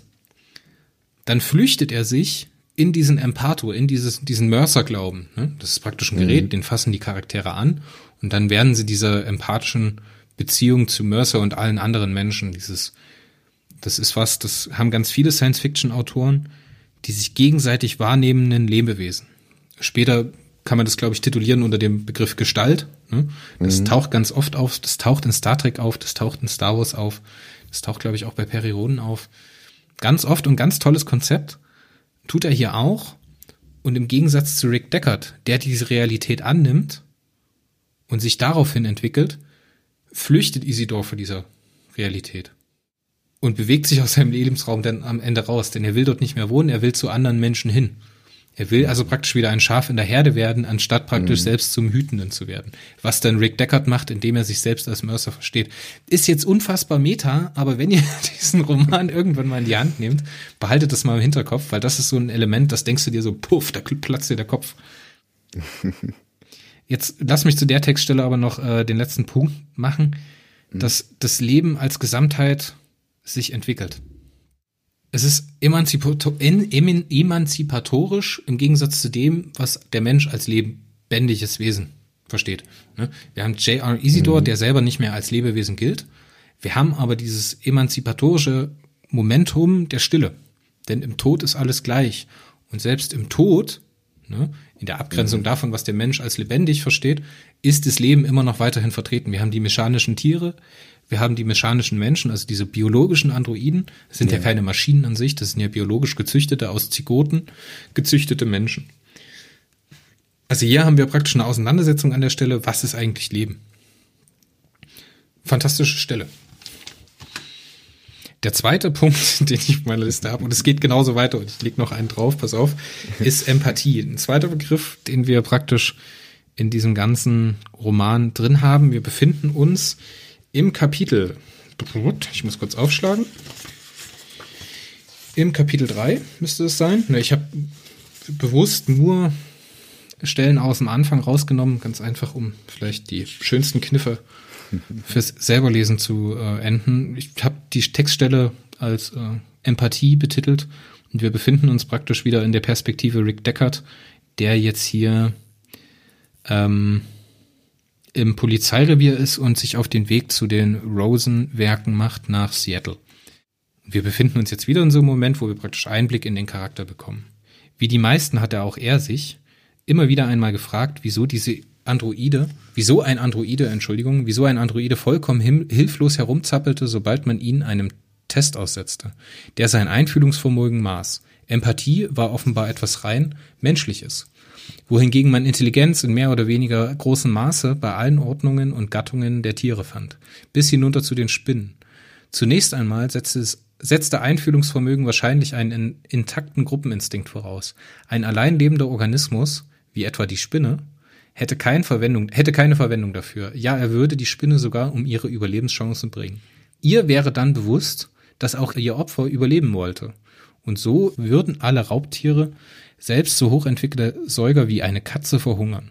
Empathie, zu dem Schluss war er einmal gekommen, konnte es nur bei Pflanzenfressern geben. Oder wenigstens bei Allesfressern, die auch ohne fleischliche Nahrung auskommen konnten. Denn letzten Endes verwischte die Gabe zur Einfühlung die Grenze zwischen Jäger und Opfer, zwischen Sieger und Besiegten. Wie in der Verschmelzung mit Mercer stiegen alle gemeinsam auf oder stürzten, wenn ein Zyklus zu Ende war, alle zusammen in die Grube der Welt des Grabes. Sie war also eine Art biologischer Rückversicherung, aber eine zweischneidige. Solange auch nur ein Geschöpf Glück verspürte, hatten alle anderen in ihrem Leben einen kleinen Anteil an diesem Glück. Wenn aber auch nur ein lebendiges Wesen litt, dann war allen anderen nie, waren alle anderen nie ganz frei von diesem Schatten. Ein Herdentier wie der Mensch verbesserte damit seine Überlebenschancen. Eine Eule oder eine Kobra brächte es um. Uff. Bam. Habe ich dir irgendwas mal von der Spindelypse erzählt? Weil hier taucht die Spinne auch wieder auf. Mhm. Ja, das ja. ist ein Leitmotiv. Das ist auf jeden Fall ein Kommt Leitmotiv. wieder. Wir haben jetzt wieder diesen Gnostizismus, ne? Mhm. Ja, hm. Mensch wird als Schöpfer dargestellt, so. Mensch und Schöpfer. Ich weiß nicht, kennst du Nier Automata? Das Videospiel. Ja. Fantastisches Thema, ne? auch ganz viele Elemente bei K. Dick, äh, bei Philip K. Dick geklaut und da ist dieser Ausspruch Become as Gods. Mhm. Der Androide an sich oder Moment, lass uns mal die Dynamik zwischen Lebewesen und Schöpfer kurz diskutieren. Mhm. Das Lebewesen erklärt sich seine Welt durch einen Schöpfungsakt. Das ist wichtig. Dieser Schöpfungsakt ist religiös, der ist sinnstiftend. Mhm. Das heißt, es gibt ein Ziel. Gott hat uns nicht äh, erschaffen, ne, damit wir ziellos vor uns hinleben und das reinen Selbstzweck über die Erde wandeln, sondern wir haben ein Ziel. Wir sollen ein gutes Leben führen lass uns jetzt mal alle Religionskritik an der Stelle beiseite lassen, weil das ist jetzt nicht wichtig. Philipp K. Dick macht jetzt einen Schritt weiter. In seinem Gnostizismus mit dem Mörsertum macht er etwas, er stellt sich jetzt die Frage, wie der Mensch sich in seinem Selbstverständnis verändert, wenn er Lebendigkeit erschafft. Mhm. Deswegen ist der Klappentext von diesem ganzen Roman irreführend. Der Klappentext lautet, äh, 1968 stellte sich Philip K. Dick die Frage, von was träumen oder von was träumen träumen Androiden von elektrischen Schafen? Oder in übersetzt sind Androiden Lebewesen? Können sie träumen? Das ist ja ein Charakteristikum mhm. von Leben, ne? dass man träumen kann, dass man ein nervliches Unterbewusstsein hat zum Beispiel. An der Stelle beantwortet er seine Frage, denn da er die Frage darauf hinlenkt, wie der Mensch sich als Schöpfer, als Gott verändert, spricht er gleichzeitig in der Dynamik von der ganzen Sache dem jeweilig, jeweilig Geschaffenen die mhm. Lebendigkeit zu. Mhm. So. Bei äh, Nier Automata geht es dann darum, dass man praktisch äh, Roboter sieht, die versuchen, das Charakteristikum von Lebendigkeit nachzuahmen. Die versuchen praktisch mhm. Sex zu haben, die versuchen Kinder zu bekommen. Das schaffen sie am Ende auch und so weiter und so fort. Alles ganz meta, finde ich hier aber auch so schön, dass der Roman sich damit auseinandersetzt, wie der Mensch zu seiner eigenen Schöpfung steht und wie er mhm. eine Grundlage schafft, seiner eigenen Schöpfung. Das, hier haben wir wieder die Reise von Rick Deckard, die am Ende beginnt in diesem, diesem klaren Verhältnis, dass das geschaffene Leben Sklave ist oder Werkzeug ist, das wir ausnutzen können, das wir benutzen können, um uns mhm. selbst am Leben zu erhalten. In seiner Heldenreise schafft er es irgendwann, Empathie zu entwickeln. Ne? Mhm. Also, der Mensch verhält sich zum Androiden wie, das, wie der Fuchs zur Maus. Und am Ende entwickelt der Fuchs, Rick Deckard, gegenüber der Maus Empathie. Das bedeutet aber, dass beide in der Dynamik verrutschen und sich beide als lebendig empfinden. So anders funktioniert's nicht. Ja, und ganz interessant da auch nochmal, dass der Decker eigentlich erstmal Empathie entwickelt. Ne? Weil ich, ich finde, das ist ein ganz wichtiger Punkt in dem Buch, dass man vorher eigentlich mal merkt, dass der Decker die Empathie eigentlich gar nicht so hat. Ne? Also der ist ja irgendwo eiskalt. Muss er ja sein. Muss er sein. Ja, um muss, ja klar, muss er ja sein. Er muss Jäger sein. Er darf diese keine Entwicklung, Empathie, weil das würde ne? ihn umbringen. Ja, aber dass der sich eigentlich in Dicks Sinn, ne, eigentlich selber erstmal vom Androiden zum Menschen äh, quasi entwickeln muss wieder. Ne? Also dem muss seine eigene Menschlichkeit und was eigentlich menschlich ist, eigentlich erst in dieser Auseinandersetzung mit dem Androiden bewusst werden. Wir sind praktisch am Anfang steht diese Aussage von Irene, Rick Deckards Frau, du bist ein mordendes Bullenschwein. Genau. Ja, und später spezialisiert sie das, du bist ein mordendes Werkzeug von Bullen. Und da ist genau die Stelle, wo du praktisch diese Dynamik wieder umkehrst bei Rick Deckard. Er entwickelt sich erst zum Mensch, um dann später die Grundlage zu schaffen, um den Androiden als lebendig anzuerkennen. Und um genau. eine Art, und jetzt baue ich dir eine Brücke für nachher, eine Art Sozialvertrag miteinander einzugehen. Oh. Ne? Mhm. Also kann man jetzt halten, was man will, kann man auch einfach drüber lesen, aber das sind so Momente, die diesen Roman halt speziell machen und halt der zweiten Ebene noch eine dritte Ebene zufügen. Oh, spannend, oder? ja, und dann haben wir halt wieder dieses Mercertum, ne? Mhm. Dieses Sturz in die Welt des Grabes als Spielart der Realität oder als bisschen Spezifikation von Verständnis von Philip K. Dick zur Realität. Mhm. Ja, und da auch wieder was Zyklisches. Ne? Das ist auch ganz interessant eigentlich, dass er in diese, diese, äh, ja, von ihm eigentlich erfundene Religion für diese Zukunft was Zyklisches einbaut. Ne? Jetzt musst du mir mal helfen. Mhm. Ich bin ja Perirodeneinsteiger. Ja. Und jetzt haben wir ja auf Seiten Cookie eine Technik, die da heißt Schmerzensteleportation. Jawohl. Und diese Schmerzensteleportation, die hat ja einen bestimmten Zeitdauer, ne, so lange ja. wie sie dauert, und die ja. muss Cookie praktisch einen Berg hinauflaufen. Mhm. Das ist genauso visualisiert wie hier dieser Mercer mit allen Menschen gegen einen Widerstand, dass Steine auf ihn geworfen werden, einen Berg mhm. hinauflaufen muss. Ist das Zufall? Ha, das, äh, das, ist eine gute Frage. Ich wage mal fast überhaupt nein, weil ich mir fast nicht vorstellen kann, dass äh, jeglicher Perry Roden Autor und Exposé Autor dieses Buch hier nicht kennt.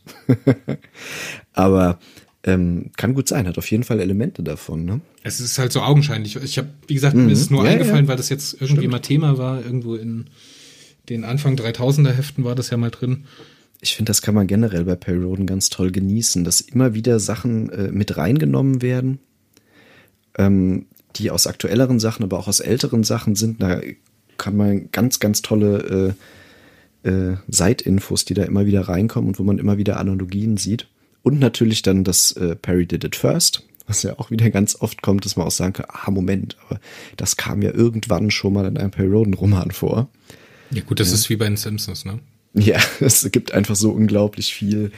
Ähm, das ist fast alles schon mal erzählt worden, so ungefähr. Kennst, kennst du das Paradoxon mit den äh, Schimpansen mit der Schreibmaschine? Bei den Simpsons? Nee, allgemein. Das ist doch so ein Gedankenbild. Wenn man mhm. eine sehr hohe Anzahl von Schimpansen an Schreibmaschinen setzt, werden sie nach einer ausreichenden vergangenen Zeit alle grundlegenden Werke der menschlichen Literatur geschrieben haben. Ja, braucht man nur viele Schimpansen. Ein paar Billiarden wahrscheinlich. Ja. Und jetzt will ich noch eine letzte Stelle nehmen. Ich habe jetzt zwar hier noch einige Gedanken zu den Sachen, aber lass uns jetzt mal zur letzten Stellung gehen. Und ein bisschen zum Crescendo meiner Argumentation, denn jetzt nähern wir uns der Textstelle, die ich genannt habe, ja, Seele. Und zwar bewegen wir uns da jetzt, ich habe mir leider keinen Zettel reingeklebt, verdammte Axt. Seite 150. Danke dir. Bitteschön. so, 150 bist du. Wir sind im Kapitel 12 und sind in der Operszene. In der Opernszene mit äh, Phil Rash und äh, Rick Decker auf dem Weg, Luba Luft zu ermorden. Und wir sind praktisch in, an einem Stadium der Entwicklung von Rick Decker angekommen, wo er sich selbst eingesteht, so eine sexuelle Anziehung im weiblichen Wesen des Androiden zu haben. Ne? Mhm. Darauf gipfelt ja auch die ganze Szene. Und ich will jetzt aber hier auf einen sehr, sehr speziellen Punkt hinaus, der mich ehrlich gesagt ein bisschen sprachlos oder ratlos zurücklässt. Und vielleicht kannst du mir da ein bisschen helfen. Also wir sind praktisch gerade dazu, man hat die Luba Luft verhaftet, will sie jetzt dem Test unterziehen und sie dann am Ende hinrichten. Mhm. Na los doch, sagte Rick, schießen Sie. Bringen Sie das Ding um. Zeigen Sie ihm, dass es recht hatte. Erst da sah er, dass Resch im Begriff war, genau das zu tun. Warten Sie! Phil Resch drückte ab.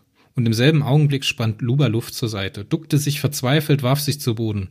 Resch riss die Waffe nach unten, doch der Strahl verfehlte sein Ziel bohrte ihr lautlos ein kleines Loch in den Bauch. Jetzt schrie sie, sie lag an die Aufzugswand gelehnt, und da schrie sie. Wie auf dem Bild, dachte Rick, nahm seine eigene Laserpistole und tötete sie. Luba Luft, Luba Lufts Körper fiel nach vorn.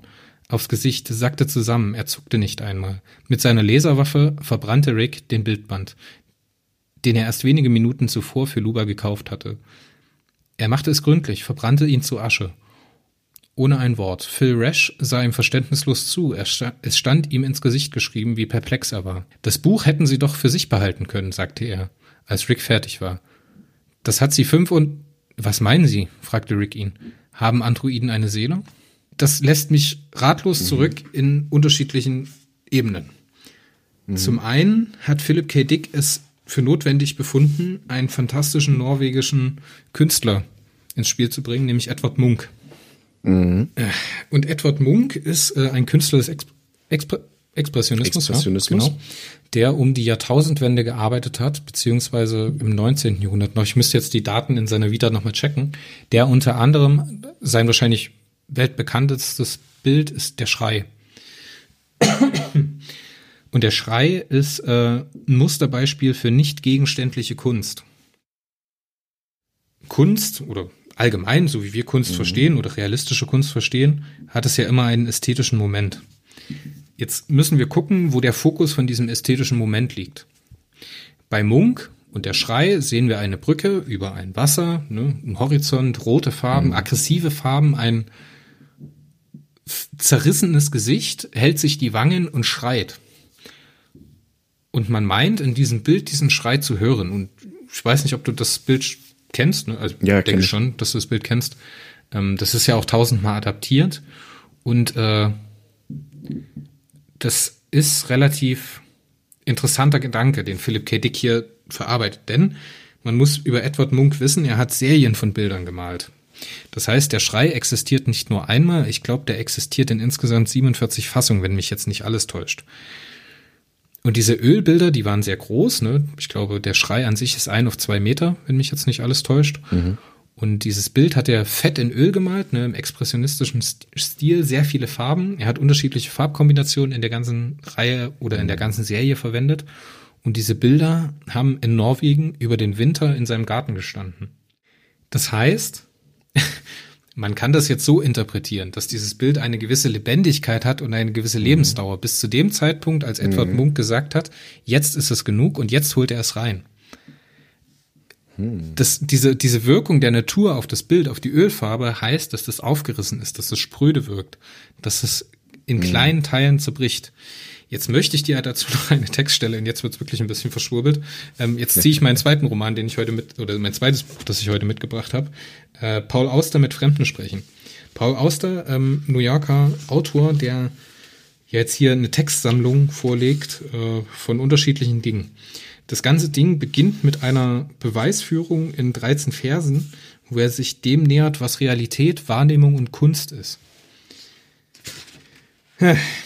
Oh je. Jetzt bemüht er in Punkt 11. Kunst ist der Spiegel des menschlichen Geistes. In Klammern Marlow, das ist der Typ, der das gesagt hat. Das Spiegelbild ist treffend und zerbrechlich. Zerschlage den Spiegel und setze die Teile neu zusammen. Das Ergebnis wird immer noch ein Abbild von etwas sein. Jede Kombination ist möglich. Beliebig viele Teile können fest fortgelassen werden. Einzige Bedingung, mindestens ein Teil muss bleiben. Wenn in Hamlet der Natur der Spiegel vorgehalten wird, entspricht dies genau der Bemerkung Marlows, vorausgesetzt die obige, obige Beweisführung gilt. Denn alles in der Natur ist menschlich, selbst wenn die Natur selbst es nicht ist. Wir können also das Munkbild Menschlichkeit bekommen dadurch, dass es es hat eine es hat eine Lebendigkeit bekommen. Mhm. Und mit diesem Kunstbegriff, der hier nochmal herausgearbeitet wird, ne? Also Kunst ist praktisch transportierte Erfahrung, so. Mhm. Also die Erfahrbarmachung eines nicht gegenständlichen Objekts, praktisch Angst. Der Schrei ist Angst. Mhm. Todesangst. Dann gibt's andere Bilder, die Vanitas, ne, romantische Malerei, ist der Verfall, der dargestellt wird. Und Luba Luft wird von Rick Deckard und Phil Rash in Betrachtung von diesem Bild gefunden. Jetzt kauft Rick Decker der Luba Luft auf eigenem Wunsch ein Bildband mit gesammelten Werken von Munk, wo dieses Bild abgedruckt ist. Dieses Buch nimmt sie mit, die alle drei steigen in den Aufzug auf dem Weg zum Dach. Dort kommt es zu dieser Szene. Mhm. Und jetzt wird Luba Luft getötet. Die Implikationen sind mir jetzt erstmal wurscht. Was jetzt mit mhm. Phil Rash ist und was Rick Decker in diesem Moment hat.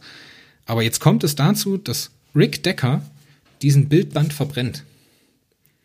Und ja, warum ist auch für ihn obsolet geworden? Dadurch, warum tut er das?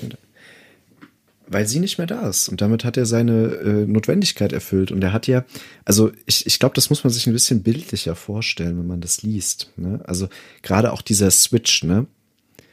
Ähm, ja, als er danach fragt, haben, was fragt denn, haben Androiden eine. Was meinen Sie, haben Androiden eine was Seele? Was meinen Sie, haben Androiden eine Seele? Ne? Ähm, das fragt er noch aus der Beschäftigung heraus, als er sie bei der Betrachtung des Bildes gesehen hat. Ne? Das hat ihn so fasziniert, deswegen hat er das auch gekauft, weil er sehen wollte, wie sie auf die Bilder reagiert. Und da das jetzt nicht mehr passieren kann, ist dieser Bildband wertlos geworden. Den hat er nicht gekauft, weil das für ihn interessiert, sondern sobald ähm, diese, diese Verbindung wegfällt, wird er für ihn vollkommen uninteressant. Er ist ja selber wahnsinnig abgestuft. Oh, ja, Wahrscheinlich ja, ja, kann er selber sogar diese Emotion gar nicht fühlen, aber er hat sie bei ihr gesehen. Verstehst du? Er selber kann es nicht, wenn er das sieht, aber sie kann's. Genau, Luba Luft beweist in diesem Moment, dass sie Empathie empfinden kann, dass sie diese nicht gegenständliche Kunst, diesen Schrei nachempfinden kann und dass mhm. es diese Wirkung auf sie hat. Mhm. Aber jetzt, er selber kann's nicht. Jetzt macht, ja, ja, jetzt macht er ihr dieses Geschenk, damit sie dieses Gefühl, diese Empathie replizieren kann. Mhm. Und in dem Moment, als Phil Rash in seiner Perversion die Luba Luft tötet. Ja, klar, ist das als Symbol oder als Ding unwahrscheinlich egal geworden. Mhm. Ja, und vor allem, ich, ich glaube, das ist das, was da so wichtig ist. Er selber kann damit gar nichts anfangen. Und er selber könnte dieses, dieses Faktotum, diese Erinnerung nicht bei mhm. sich tragen, weil es praktisch mhm. Beweis ist, dass er in, sein, ja, in seiner Realitätswahrnehmung ja. weitergekommen ist. Wow, Alter. Boom. Super spannend. Ja. Super spannend, super spannend. Und du hast halt in diesem Buch, und das macht so krass, ne, du hast so viele solcher Stellen. Ne? Und du hast aber trotzdem das Bedürfnis, es stark am Stück durchzulesen, weil du die Handlungsstreben zusammen haben möchtest. Ne? Also irre. ja, und da komme ich, glaube ich, zu meinem Fazit zum Buch. dieses, dieses Buch, muss ich sagen, das hatten wir, hatte ich ja am Anfang schon mal angemerkt, ist halt so ein starkes Moment, Science-Fiction-Stück. Da ist halt diese, diese, diesen Zeitgeist der 50er und 60er Jahre, diese ultra, also diese, diese ultimative Bedrohung des Lebendigen auf der Welt durch den Atomkrieg praktisch hat mhm. und dass er uns da diese Realität vorhält und dann halt uns selbst hinterfragt, ob wir ein Raubtier sind oder ob wir grundlegend diesem, diesem, diesem lebendigen ob wir selbst überhaupt lebendig sind. Das heißt, ob wir selbst überhaupt Menschen sind. Denn wenn der Mensch Empathie haben kann, darf es niemals oder kann es niemals zum Atomkrieg kommen. Und ich glaube, das ist so ein bisschen so, er kommt zu dem Schluss, nein, ihr seid nicht bereit, ihr seid nicht empathisch. Der Mensch ist ein mhm. Raubtier. Und dann kommen wir wieder zu einem Ausspruch, ich baue dir wieder eine Brücke von Thomas Hobbes. äh, der Mensch ist das Menschenwolf oder wie mein lieber äh, Professor aus der Universität, Grüße an der Stelle, Dr. Dirk Lügedecke äh, von der Universität der Bundeswehr in München, äh, der mich sehr geprägt hat in meiner Art zu denken. Äh, der Mensch ist des Menschen defekter Wolf. Denn ein Wolf würde sich gegenüber seiner anderen Wölfen nicht so verhalten. So. Ich finde, so zu dem Schluss kommt er. Und was er da zeigt, sind so die Geburtswesen oder die Geburtswehen einer neuen Welt oder eines neuen, einer neuen, eines neuen Verständnisses, wie Menschlichkeit oder wie Lebendigkeit halt charakterisiert werden muss. Die Realität als Begriff muss im Kontext von Philip K. Dick immer überdacht werden. Das muss als Konzept mhm. aufgesprengt werden, ne? Und wir müssen uns lösen von unserer eigenen Wahrnehmung und müssen halt empathisch auf das eingehen, was auch für andere real ist. ja. So, diese Realität, ne? Ich meine, Mercer ist eine Lüge, aber trotzdem ist er real. Am Ende haben wir dieses, diese Vision und Rick Decker ist sich auf den Tod sicher, dass Mercer da wirklich vor ihm steht. Ja. Und diese Vision sagt ihm, ich bin eine Lüge, aber trotzdem bin ich hier und trotzdem helfe ich dir, denn er zeigt hinter ihn und zeigt auf die Chris Stratton, die sich da nähert, die genauso aussieht wie äh, Rachel Rosen und ihr praktisch in die Falle locken möchte. Er ist das Deus Ex. Also er ist eine Lüge, praktisch nicht real. Es wird nachgewiesen im Buch, dass er äh, ein Schauspieler ist, dass er ja. interessante Idee übrigens, dass es äh, neun oder ein Jahr vor der Mondlandung und der ganzen dem ganzen Quatsch, der danach passiert ist, äh, rausgekommen ist, weil das ist ja auch eine so eine Verschwörungstheorie, dass das alles in dem Studium gelaufen ist. Mhm. Die Androiden sind biologische Maschinen, aber trotzdem Lebewesen. Man sieht, dass sie Kinder sind. Man sieht, dass sie eine perverse Vorstellung von Leben und Tod haben. Dann haben wir zum Beispiel die Trish Stratton, die diese Spinne foltert. Wir haben die äh, Rachel Rosen, die äh, ihre eigene Rolle so komplett aufnimmt und komplett egal wie egal ihr das ist, was da eigentlich mit ihr gemacht wird. So, aber trotzdem mhm. ist sie ein Lebewesen, trotzdem hat sie dieses Bedürfnis. Und dann am Ende kommt noch eine Stelle, der Rick Decker kauft sich dann von seinem Kopfgeld eine Ziege, eine echte, lebendige Ziege. Und die Rachel Rosen tut etwas, als der Rick Decker noch unterwegs ist, fliegt sie zu seiner Wohnung und tötet diese Ziege. Und das ist ein Kerncharakteristikum des menschlichen Seins oder der Menschlichkeit an sich, ist das Gefühl der Rache und der Vergeltung. Das heißt, diese, diese Ziege ist ein Symbol für Rick Decker. Ich will da jetzt gar nicht weiter drauf ja. eingehen, weil das sonst zu viel werden würde. Und die Rachel erkennt das in ihrer Lebendigkeit oder in ihrem Menschlichsein und tötet diese als Rache. Und das ist halt auch wieder so ein Moment, wo praktisch bewiesen wird, dass es real ist, dass die lebendig sind. Ja. Und Rick, Rick Decker ist Mörder und trotzdem ein rechtschaffender Mensch. Denn er selber sieht, hört von Mercer, das, was du tust, ist Unrecht, aber das, was du tust, muss getan werden. Muss getan werden. Und dann, wenn wir den Roman zu Ende gelesen haben und wenn wir praktisch den, im Wortlaut das Ende von Rick Decker in seiner Wohnung haben, dann fallen einem so die Schuppen von den Augen, weil wir die Entwicklung, die Rick Decker in dem Roman durchmacht, in unterschiedlichen Stadien auch bei anderen auftauchenden Charakteren sehen. Auf der einen Seite haben wir J.R. Isidore, der halt von dieser Entwicklung ausgenommen ist, beziehungsweise diese Entwicklung in eine andere Richtung verfolgt. Auf der anderen Seite kannst du dich erinnern an den Mann, der von J.R. Isidore besucht wird, der diese Beziehung zu seiner Katze hat. Mhm. Wo die Frau sich dann entscheidet, eine mechanische ja. Katze zu kaufen, die sehr ähnlich ja. ist. Mhm. Ja. Mhm. Das ist ja praktisch derselbe Charakter, derselbe Charakter, in den sich Rick Decker am Ende verwandelt hat, den wir hier schon mal sehen. Ja. Ne? Und dann haben wir den, äh, den, denjenigen, der dieses Stadium überwunden hat, nämlich den äh, Alden Rosen, heißt er, glaube ich diesen Vorsteher der Elden Company mhm. oder als Symbol dafür oder die Elden oder die Rosen Familie, die diese Entwicklung der Androiden zu einer Lebendigkeit forcieren. Ne? Und dafür halt praktisch mhm. alle Mittel einsetzen. Die sind praktisch diesen Weg weitergegangen und sind darüber hinaus. Er ist so ein bisschen Transhumanismus, aber scheiß drauf. So, ja. und wenn man diese letzte Linie zieht und praktisch sieht, dass man diese, diese Entwicklung, die Rick Decker durchmacht, das ist keine Schlüsselentwicklung. Das ist keine Entwicklung der Menschheit, ne? sondern das mhm. ist der Weg eines einzelnen Charakters. Und dieser einzelne Charakter durchläuft diese einzelnen Stationen, die anscheinend schon andere Charaktere vor ihm durchgemacht haben. Mhm. Denn er ist ja im Endeffekt äh, ein Testobjekt. Er ist am Ende ein Testobjekt, ja. Aber wenn man jetzt diese, diese, diese Skalierung mal groß zieht, haben wir jetzt hier eine kleine mhm. Geschichte, die in einer Entwicklung der Menschheit ja. gemacht wurde. Ne? Und wenn man jetzt Philip K. Dick nachsagt, er hat keine Zukunftsvision oder sein Roman kommt nicht ohne Zukunftsvision aus, dann ist das falsch. Denn hier sehen wir praktisch eine große Zukunftsvision der Entwicklung der Menschheit zu etwas Gutem, zu etwas Emanzipatorischem, zu einem Weg, wie, Menschheit, wie die Menschheit überleben kann, auch nach dem Holocaust, äh, atomaren Holocaust. Und das mhm. kriegen wir praktisch erzählt auf Briefmarkengröße. auf einen einzelnen Menschen gezoomt. Weißt du, was ich meine? Ja. So, und das ist halt so beeindruckend. Und dann legst du das Ding weg und du denkst dir so, verdammt, ist das gut. ja, ist wirklich so. Und ich habe in, also ich habe viele schlechte Romane gelesen. Ich habe ein paar gute Romane gelesen und es gibt auch Romane, die habe ich weggelegt, weil die an manchen Stellen so gut waren, das konnte ich leider nicht ertragen. So, dann, dann kriege ich, weißt du, wenn du so ein Philip K. Dick kann ich nicht vorm Einschlafen ja. lesen. Ich kann nicht im Bett liegen, das Ding lesen und dann weglegen. Das funktioniert. Nein, der beschäftigt dich dann im ja. Kopf. Das ist ganz, ganz schwierig. Aber ich glaube, das ist generell ein Fluch der Science Fiction, dass man äh, dann, wenn man da viel liest, sehr, sehr, sehr viele schlechte Sachen liest und dann immer zwischendurch sehr, sehr, sehr gute.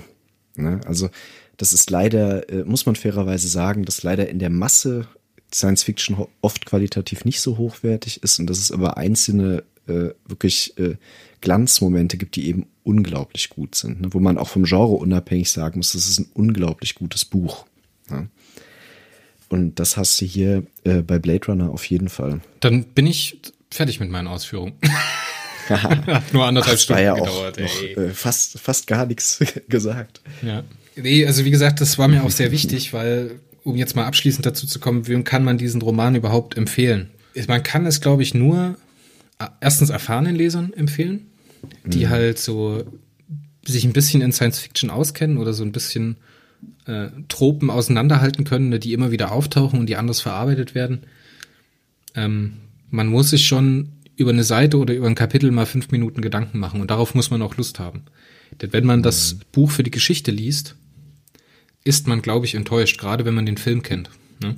Wir hatten es gerade schon mal gesagt, der Film ist auch heute noch, also die 82er Version von Ridley Scott, ist auch heute noch ein sehr langsamer Film. Das Buch ist noch viel langsamer.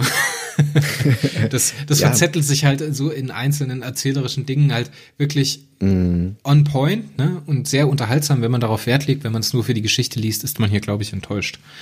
Mm.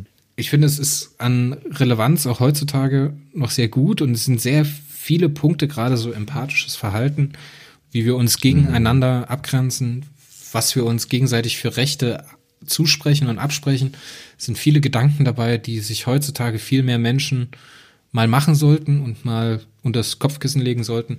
Ich denke, das ist ein Roman, den sollte man lesen, wenn man Lust hat, sich Gedanken zu machen. Wenn man das keine Lust hat, Fall. sich Gedanken zu machen und halt einfach nur unterhalten werden möchte, dann ist man hier, glaube ich, an der falschen Adresse. Ja, aber generell sogar bei, komplett bei Philip K. Dick, finde ich. Also ich glaube, dass man generell sogar sagen kann, dass das ein Autor ist, ähm, der halt nicht so für mal eben weglesen geeignet ist, sondern das sind immer so tief menschliche Themen, die aufgegriffen werden, sehr philosophische Themen, die aufgegriffen werden. Und da muss man einfach Lust drauf haben. Das muss einem vorher klar sein. Und wenn man da aber Lust drauf hat, dann ist es unglaublich gut.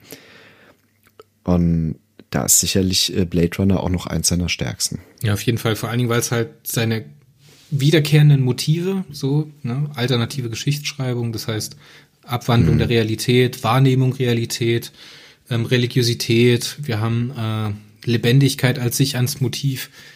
Da ist alles mit drin oder da ist sehr viel mit drin. Ne, das ist mhm. ein guter Einstieg ins Gesamtwerk von Philip K. Dick. Auf jeden Fall. Und wenn man das nicht lesen möchte, dann kann man sich auch das Hörspiel von 1999 anhören. Das ist im Bayerischen Rundfunk produziert worden und soll sehr gut sein. Ich kenne es leider nicht, aber es wird hier und da mal empfohlen. Habe ich leider auch. Das, das stimmt, das wird hochgelobt. Ich habe es auch noch nicht gehört. Spannend. Vielleicht suche ich einen Link Wieder raus, wo man das, wo man das in irgendeiner Mediathek oder sowas sehen kann. Ich hm. glaube, es gibt es auch als CD zu kaufen. Ganz bestimmt. Magst du zum Buch noch irgendwas sagen? Ähm, nee, ich glaube, ich habe auch viel dazu gesagt. Ich denke auch, dass man, dass man wirklich sagen kann, also man braucht ein bisschen erfahrenen Leser. Ich glaube, ich so aus meiner eigenen Erfahrung kann sagen, ich habe es beim zweiten Mal lesen eigentlich erst richtig genossen. mit, keine Ahnung, Anfang 20, glaube ich. So, als ich den Film gesehen habe, habe ich einen ganz großen Teil des Buchs noch überhaupt nicht verstanden. Ne? Und dann habe ich das so weggelesen und dann, wie gesagt, noch ein bisschen mehr Footage für den Film gehabt. Und war das cool, aber ganz viel äh, kannst du da noch überhaupt nicht mitnehmen. Hm. Chris, darf ich jetzt? okay, dann würde ich sagen, lass uns für Blade Runner gut sein. Nach einer kurzen Pause kommen wir dann zu deinem Buch und äh, wir hören uns gleich wieder. Auf Wiederhören. So, und da sind wir zurück aus der Pause. Die Pause war bitter nötig. Ich glaube, das war eine der wichtigsten Pausen für meine Stimme im Podcast seit Jahren. äh, ja, ich habe mir einen Tee gemacht und hoffe, dass meine Stimme noch ein bisschen durchhält. Aber zum Glück muss ich im zweiten Teil nicht so viel reden. Denn jetzt ist der Dominik dran. Jawohl. Ja, ich habe was mitgebracht, das ist ein bisschen älter als Blade Runner. Also, ähm, um genau zu sein, das ist von 1657. Ähm, Cyrano de Bergerac, Mondstaaten und Sonnenreiche. Cyrano de Bergerac würde ich vielleicht jetzt auch einfach mal mit dem Autor anfangen. Ähm, ist bitte nicht für eine Romanfigur, nur von Edmond Rostand. Bitte ähm, schlechtes Französisch bei mir immer entschuldigen, wenn jetzt zwischendurch was Französisches kommt, aber ich kann praktisch gar kein Französisch. Aber Edmond Rostand hat äh, 1897 einen sehr bekannten Roman auf der Basis der historischen Figur Cyrano de Bergerac geschrieben. Und ähm, die wenigsten Leute wissen heute, dass es eine historische Person gewesen ist und nicht eben eine Romanfigur. Der Roman ist dann auch verfilmt worden und mit in der Hauptrolle mit Gérard Depardieu. Und dieser Dichter mit der langen Nase, Cyrano, ist ein ganz großer Kult geworden. Aber um die Figur geht es eben heute nicht, sondern um die reale Person. Hector Salvini de Cyrano und wie er sich dann als Künstler genannt hat und später auch selbst genannt hat, Cyrano de Bergerac. Der Mann ist aus einer äh, Händlerfamilie gesprossen, die zu Reichtum gekommen sind und sich dann im Endeffekt in den Adel eingekauft haben. Im frühen 17. Jahrhundert. Und er ist dann quasi im Wohlstand auch aufgewachsen, hat dann eine, äh, geboren in Paris, hat eine sehr, sehr gute Schulbildung genossen und eigentlich alles, was man an Bildung so mitnehmen konnte im frühen 17. Jahrhundert mitgenommen.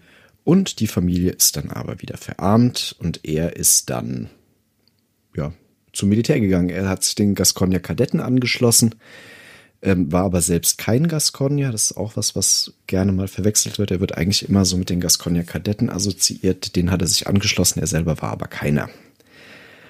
Und hat sich da dann einen ganz großen Ruf tatsächlich als Haudegen, vor allem aber auch als Poet und als Literat erworben. Das kann man sich so vorstellen, dass der sehr impulsiv gewesen sein muss und es gibt so eine kleine Legendenbildung, dass es gut passieren konnte, wenn man heliozentrisches Weltbild anzweifelt, äh, dann im Streit von ihm erstochen zu werden. Solche Sachen, also da gibt's ganz viele lustige Geschichten, was da so wirklich wahr ist oder was nicht wahr ist, äh, weiß man nicht, aber er hat sich, glaube ich, so ziemlich mit jedem, den es überhaupt gab, angelegt, musste auch immer mal wieder flüchten.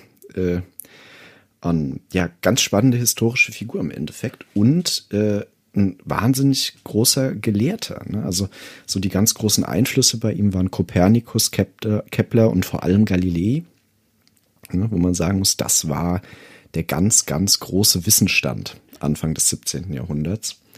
Und das merkt man ganz stark, äh, wenn man ihn dann liest.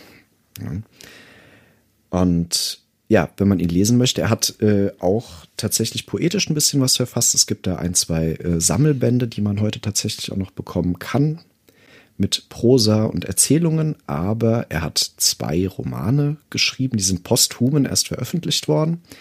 Und der erste ist eben Die andere Welt oder die Staaten und Reiche des Mondes.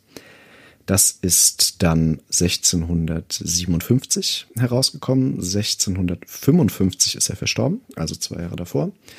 Und dann ist 1662 die Staaten und Reiche der Sonne als Fragment auch noch entschieden. Und das ist im Endeffekt die direkte Fortsetzung des ersten Romans. Ja, das mal so ganz kurz vielleicht so zu den Metadaten ein bisschen äh, vorzustellen, mit was für einer Figur wir da eigentlich unterwegs sind. Und ich glaube, was ganz interessant ist zu sehen, ist, ne, wenn wir uns angucken, wann er gelebt hat, dass er so die ganz großen Wirrungen und ganz, ganz viel Krieg in Europa miterlebt hat. Ne? Also in der Zeit hat man den Dreißigjährigen Krieg, äh, was ihn sicherlich sehr stark beeinflusst hat und das wird auch dann später jetzt für die Romane wichtig. Hm. Ähm, warum ist das eigentlich Science Fiction? Wenn man jetzt mal anguckt, äh, was so die Titel sind, dann merkt man direkt, aha, es geht zum Mond und es geht zur Sonne, also ist es Science Fiction. Ähm, so einfach ist es nicht. Also es gibt vorher auch schon viele Reiseberichte, ähm, ja, zum Mond, durchs Weltall, irgendwas in Träumen, äh, in die Zukunft, Zukunftsgeschichten, wo man nicht unbedingt sagen würde, dass es Science Fiction ist. Aber, Chris, bist du bereit, ein bisschen geflasht zu werden? Leg los. Bei ihm das Spannende ist tatsächlich, dass er das verknüpft. Also einerseits haben wir diese Reisen dorthin und wir haben aber auch einen Erfindergeist, wo er zumindest in kurzen Zügen beschreibt, wie er dahin kommt. Und das ist äh, für Mitte des 17. Jahrhunderts ganz, ganz großes Kino. Ähm, deswegen sollte man die Romane nicht lesen, weil das ist ein relativ kurzer Teil davon, sondern eigentlich ist dann der philosophische Teil ganz, ganz wichtig, was dann äh, erst auf dem Mond und später auf der Sonne passiert. Aber ähm, nimm dir doch mal die beiden Illustrationen zur Hand, äh, für den ihr das interessiert. Wenn man Cyrano de Bergerac googelt, kann man bei Wikipedia die Originalillustration der Ausgabe sehen und die besprechen wir jetzt kurz. Ich verlinke es auf jeden Fall in den Show Notes und pack's auch Perfekt. als Kapitelmarke rein. Perfekt. Und auf dem ersten Bild sehen wir eine Figur, also das ist der Ich-Erzähler der Geschichte und der hat sich äh, Taufläschchen umgebunden. Und die Idee dabei ist, dass der Tau ja verdunstet und zum Himmel steigt und damit steigt er jetzt auch zum Himmel das ist jetzt äh, noch nicht so eine super Idee und er beschreibt dann auch, das klappt nicht. Das war so sein erster Versuch und der hat nicht funktioniert. Und danach bastelt er was. Er baut nämlich eine Maschine. Wie genau die aussieht, beschreibt er gar nicht, aber es hat wohl eine sehr starke Sprungfeder. Und dann entsteht die Idee, ähm, das mit äh, Raketen tatsächlich zu verstärken. Raketen zu der Zeit müssen wir sehen, das sind äh, chinesische Erzeugnisse, Feuerwerksraketen vielleicht sogar schon in Frankreich gebaut, aber die Technik geht nicht weit über eine Feuerwerksrakete in jedem Fall hinaus. Ja, diese, diese Revolution der eigentlichen Rakete, beziehungsweise der Feststoffrakete, mhm. haben wir dann später erst in den Koalitionskriegen, also im Anschluss genau. zu den äh, französischen Revolutionen äh, unter Napoleon, unter der Aufwertung der Artillerie. Das ist auch eine sehr spannende Geschichte. Da kommt dann eigentliche Raketenartillerie und die Raketentechnik kommt dann daher. Ich denke, im Jahrhundert vorher wird es auch schon mhm. Forschung und Pro Proben dazu gegeben haben. Aber die Idee kommt in der Tat ja aus China. Genau, aber das Spannende ist, und ich, ich finde, das ist wirklich beeindruckend. Ich meine, wie gesagt, also wir reden hier von Mitte des 17. Jahrhunderts, dass der im Endeffekt äh, ein Gefährt baut, das mit einem Raketentriebwerk zum Mond geschossen wird. Das ist das, äh, was im 20. Jahrhundert wirklich passiert. ne? Also allein der Grundsatz zu sagen, okay, ich baue ein technisches Gerät, das mich äh, dann zum Mond befördern kann, natürlich unglaublich simpel. Natürlich hat er da technisch noch ganz viel nicht beachtet. Aber das ist doch sehr beeindruckend, allein schon die Grundidee, überhaupt ein Fluggerät ne, zu bauen auf diesem technischen Grundsatz ist wahnsinnig revolutionär für die Zeit. Ja, das Prinzip ist das gleiche. Ja, genau. Also Nur die Skalierung das, das, das Grundprinzip ist, noch, ist schon da. Ne? Und äh, das äh, ja, aber wie gesagt, das macht nur einen ganz kleinen Teil aus. Und dann landet er eben auf dem Mond und begegnet der Mondgesellschaft. Das ist auch was, was es in der Zeit, dass man sich schon Gedanken gemacht hat, könnte sein, dass da oben jemand lebt. Aber er geht davon aus, dass eine Gesellschaft. Und das Spannende da ist im Endeffekt, dass er sich mit auf Mond damit auseinandersetzen muss, zu beweisen, dass er überhaupt ein Mensch ist. Und das ist ja eine grundphilosophische Frage. Ne? Und da sind wir jetzt lustigerweise gerade da, wo wir bei Blade Runner vorhin waren. Ne? Was, was macht das Menschsein eigentlich aus und wann ist man kein Mensch? Und wie weiß ich eigentlich nach, dass ich ein Mensch bin? Das ist nämlich dann gar nicht so einfach. Und wie er das macht, möchte ich auch gar nicht so genau erzählen, sondern das, äh, wen das interessiert, der soll das dann unbedingt selber nachlesen. Aber das macht dann die eigentliche Handlung und die Haupt, äh, den hauptphilosophischen Aspekt des ersten Romans aus. Und dann landet er wieder auf der Erde und da ist er überhaupt nicht glücklich, wird dann überfallen und äh, ja gefangen gesetzt und äh, will im Endeffekt nicht mehr auf der Erde bleiben. Und das ist dann der Ausgangspunkt für den zweiten Roman. Wie gesagt, der ist leider nur als Fragment vorhanden. Also das, die finale Version und vor allem das wirkliche Ende, das sich de Bergerac da gedacht hat, das bekommt man nie. Aber so ein Großteil des Romanes ist da und es macht unglaublich Spaß, den zu lesen. Da geht er dann nämlich noch mal einen Schritt weiter und da ist, denke ich, wichtig zu sehen, dass er eben im Endeffekt im Krieg gelebt hat. Also zu der Zeit, in der er gelebt hat, war eigentlich fast immer irgendwo Krieg und eine sehr unbeständige Zeit. Da geht es eben Richtung Sonne und jetzt brauchen wir die zweite Illustration. Und da bitte ich dich mal zu beschreiben, was du da drauf siehst. Du meinst diesen Heißluftballon? Jawoll. Also wir haben ja eine Art Kiste oder Hütte, mhm. was auf dem Dach ja, eine Kugel hat. Ich würde jetzt sagen, es ist eine Art Heißluftballon mhm. Und ein Segel, um praktisch vor, also Vortrieb zu haben oder eben nicht. Genau. Und da muss man jetzt sagen, jetzt wird es wirklich spannend, denn diese Beschreibung aus diesem Buch ist nachweislich eine große Inspiration äh, für die Gebrüder Montgolfier gewesen. Oh. Und das ist doch was ganz, ganz Großartiges. Und ich finde, das macht es wahnsinnig wert, das äh, sich genauer anzuschauen. Er hat nämlich lustigerweise was viel futuristischeres äh, beschrieben als den Heißluftballon. Er beschreibt, dass er eigentlich durch Zufall, weil das nämlich so schöne Farben macht, da ein äh, 20-Eck aus Glas hat. Und damit will er sich eigentlich nur die Zeit vertreiben und äh, schöne Bilder an die Wand werfen, so ungefähr. Aber ähm, das erhitzt ganz stark. Und durch die Erhitzung dieses, äh, dieses äh, Glaskörpers wird das Segel aufgebläht und trägt ihn dann zur Sonne. Und damit hat er was unglaublich Bahnbrechendes gezeigt. Er hat nämlich im Endeffekt durch Sonnenenergie einen Heißluftballon betrieben. Hm? Ja, Hochleistung, ja, also Hochleistungslasertechnik, äh, ja. Ionisierung ja, so und was auch immer. Ja. Und also, ne, nochmal da, wir sprechen von Mitte des 17. Jahrhunderts. Also, ähm, das ist schon unglaublich und das ist vor allem so ein, so ein Vordenkertum, wo man merkt, aha, da hat die Literatur dann später wirklich auch die Wissenschaft wieder beeinflusst und hat Wissenschaftler inspiriert. Und ja, damit gelangt er dann in Richtung Sonne. Dass natürlich die Sonne etwas ist, was man nicht bewohnen kann und so weiter, das äh, wollen wir ihm jetzt mal großzügig verzeihen. Aber immerhin äh, war er davon überzeugt, dass wir ein heliozentrisches Weltbild haben. Das war zu seiner Zeit auch echt gar nicht so selbstverständlich. Und ähm, ja, er gelangt damit zur Sonne und auf der Sonne muss er sich noch einer viel extremeren Situation stellen, als es auf dem Mond gewesen ist. Auf dem Mond musste er sich verteidigen, dass er ein Mensch ist. Ähm, auf der Sonne ist es so, dass ihm das Verbrechen zur Last gelegt wird, ein Mensch zu sein. Also äh, die Sonnenbevölkerung sieht, äh, wie schlecht eigentlich der Mensch ist. Ne? Und wie gesagt, da sehe ich ganz viel aus seiner eigenen Biografie heraus und klagt ihn an, ein Mensch zu sein. Ja, auch da wieder ganz viele Dinge der Science Fiction vorausgenommen, weil das setzt natürlich ja. voraus, dass die Sonnenbevölkerung von der Existenz der Menschheit auf der Erde wissen muss.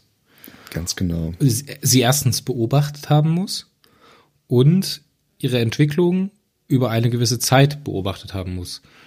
Und, da, und das ist praktisch vorausgenommen, äh, das, was die Vulkanier bei Star Trek tun.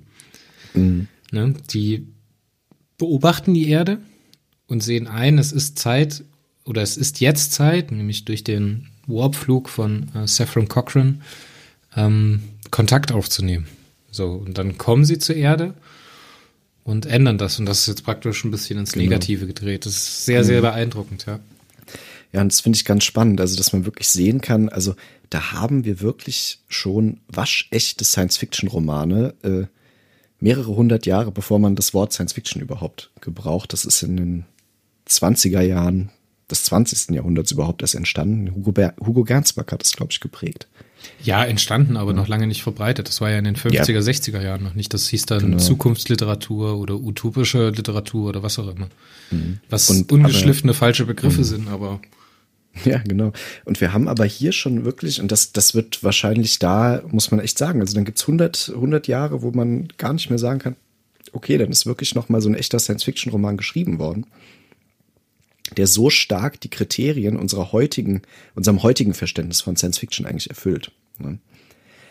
Und das ist ganz, ja, ganz spannend. Das, ach, was man vielleicht negativ sagen könnte, ist tatsächlich, dass wenn man es heute liest, es manchmal doch ein bisschen äh, schwer zu lesen ist. Das liegt ein bisschen daran, dass die äh, letzte Übersetzung, die es gibt, tatsächlich schon ziemlich alt ist. Die ist nämlich von 1913 von äh, Martha Schimper gemacht.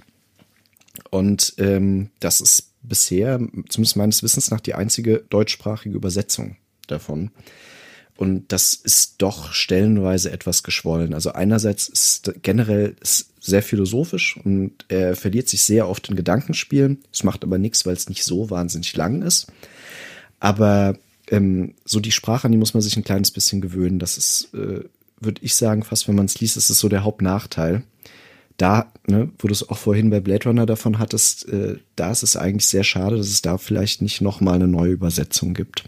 Ja gut, dass die Übersetzung so lange hat auf sich warten lassen ins Deutsche, das ist einfach dem Faktum geschuldet, dass im 19. Jahrhundert das bürgerliche Bildungstum, ne, also mhm. alle Jugendlichen oder Heranwachsenden oder jungen Erwachsenen, die solche Romane hätten lesen können, ähm, durchaus Französisch gesprochen haben. Ne? Also mhm, das war ja genau. verbreitet. Das war Literatursprache Faktum. Nummer eins. Genau, das war diplomatische Sprache, das war die Sprache der Literatur.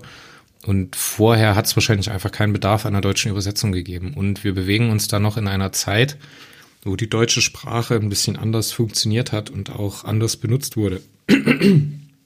Die war noch wesentlich regionaler geprägt.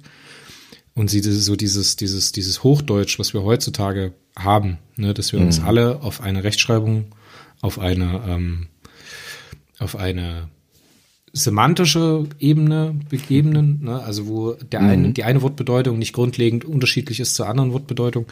Das äh, ist im deutschsprachigen Raum auch noch nicht so lange faktisch. Ne? Das bildet sich wahrscheinlich dann erst so aus der in der Weimarer Republik raus, dass man das so fest mhm. hat ne? und Anfang des 20. Jahrhunderts in der Kaiserzeit, wo es praktisch einen echten deutschen Staat gibt, der sich auch etablieren konnte über Dauer. Also durchaus spannend. Jetzt ist es ja so, dass wir uns in dieser Zeit in der frühen Neuzeit bewegen. Mhm.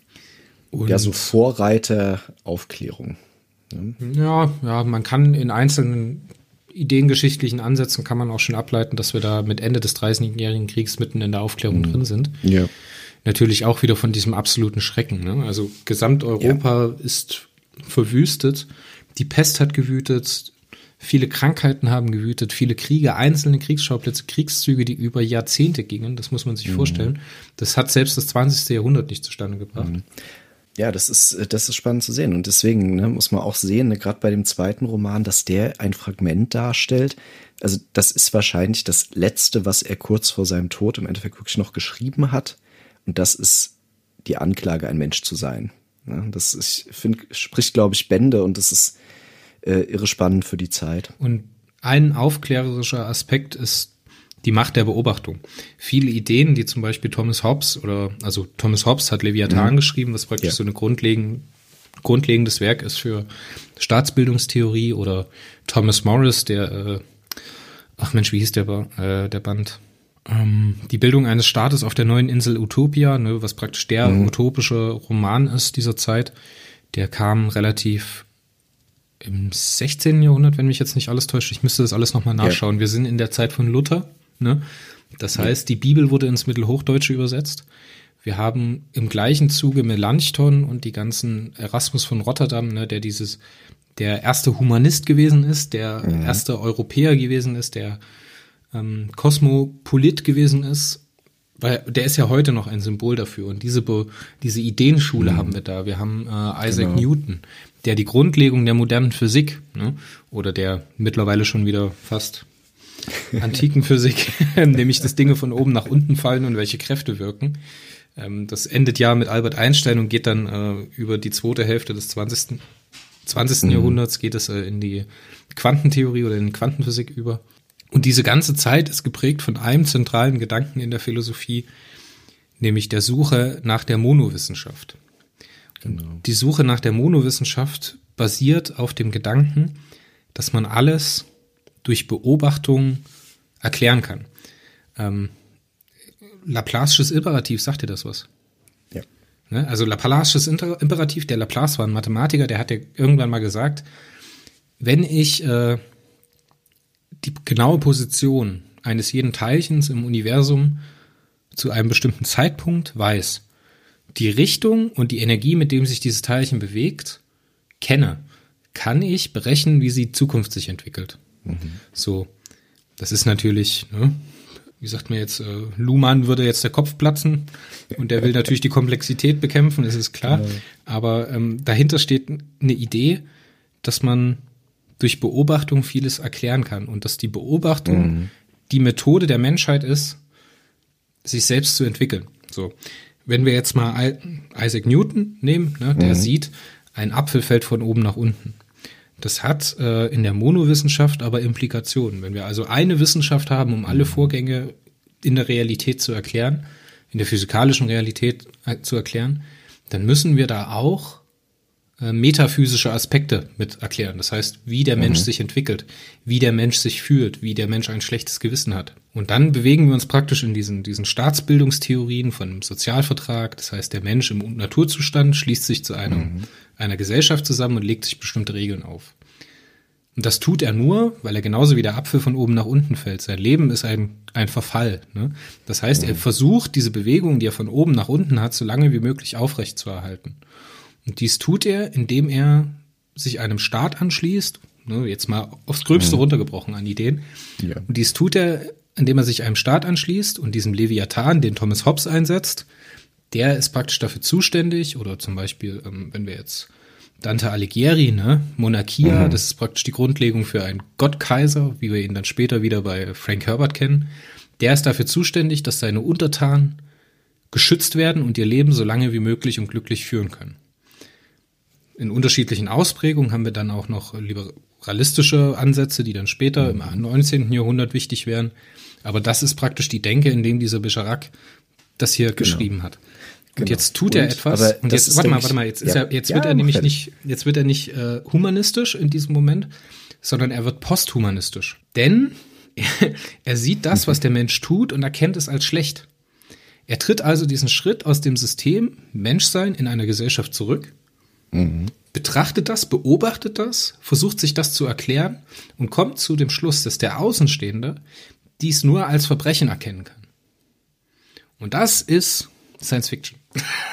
Ganz genau. Ja, genau.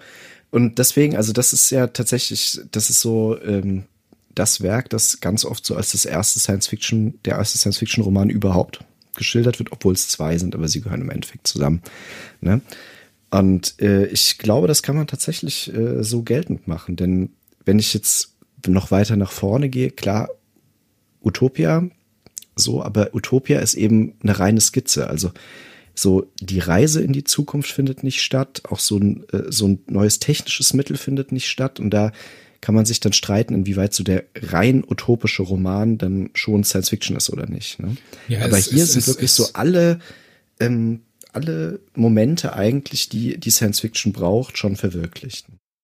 Ja, Utopia hat halt das Problem, dass es sich halt die Frage stellt, aber die Abstrahi der Abstrahierungsgrad der Insel ist halt einfach nicht groß genug. So. Genau. Weißt du, es, mhm. es versetzt praktisch nicht in die Zukunft oder in ein durch ein technisches Gadget erreichbare Situation wie den Mond oder ähm, keine Ahnung, Reise mhm. zum Mittelpunkt der Erde ist auch Science Fiction, ne? ja. weil es halt in die andere Richtung geht. ja, aber ja. spannende Idee und diese, diese, diese Entwicklung haben wir ja anhaltend und dieses, jetzt haben wir natürlich noch dieses, diesen Moment vom Krieg, der halt sehr, sehr wichtig ist, weil mhm. ähm, ja, der sein Menschenbild da äh, beeinflusst hat und der im Endeffekt so diese Idee, ähm, dass eigentlich das Menschsein selbst schon eine Straftat ist, im Endeffekt, ne, überhaupt erst äh, ermöglicht hat dann. Ich denke, das ist auch wichtig, dass sowas, oder es ist seltsam, dass es 1913 rausgekommen ist. Ich weiß nicht, mhm. ob du äh, das Buch kennst von Stefan Zweig, Die Welt von gestern. Nee. Da schildert er praktisch, wie Europa in den, zweiten, äh, in den Ersten Weltkrieg reinstartet. Mhm. Ne? ja, eigentlich eine ungewöhnliche Zeit, um das äh, genau, genau. in Deutschland. Dieses, dieses Taumeln in einen Weltkrieg, in eine Vernichtungsmaschine, diese Modernisierung. Ne? Und dann 1913 mhm. wird dieser Roman ins Deutsche übersetzt. Ich will gar nicht wissen, wer das überhaupt verlegt hat. Und ich bin mir sicher, dass das Ding 1938 oder 35, wann mhm. war die mhm. Bücherverbrennung? Nee, früher 34, ne? bestimmt mit auf dem Scheiterhaufen von Goebbels verbrannt wurde. Ja, Und, äh, ich glaube, das die ist Bayerische Verlagsanstalt hat das, also die Bayerische Verlagsanstalt in München hat das 1913 verlegt. Ja, dann bin ich mir fast sicher, dass es gerade durch das Wirken der Nazis in Deutschland dann nach dem Zweiten Weltkrieg unbekannt verblieben ist. Ja, ich habe auch tatsächlich, das äh, finde ich auch da ganz spannend, äh, den Eindruck, dass das wirklich ziemlich in Vergessenheit geraten ist. Ne? Also, dass man, dass man schon sieht, das ist eigentlich ein äh, bahnbrechendes Buch und das ist auch sehr spannend zu lesen, aber man kriegt das eigentlich nicht mit. Ne? Also ich glaube, sag mal, gerade so Sachen äh, Utopia, aber auch äh, ganz viele andere Klassiker, äh, die kennt man einfach. Aber bei Cyrano de Bergerac, wie gesagt, habe ich tatsächlich den Eindruck, die meisten, wenn überhaupt, kennen den Roman ne, und denken, ah, das ist eine romantische Romanfigur. Ne? Aber die historische Person, obwohl die eigentlich so interessant ist, ist nahezu unbekannt. Ne? Das geht bis dahin, dass tatsächlich die äh, neu, also die letzte deutschsprachige Ausgabe ist im Heine Verlag erschienen und zwar äh, 86. Ne?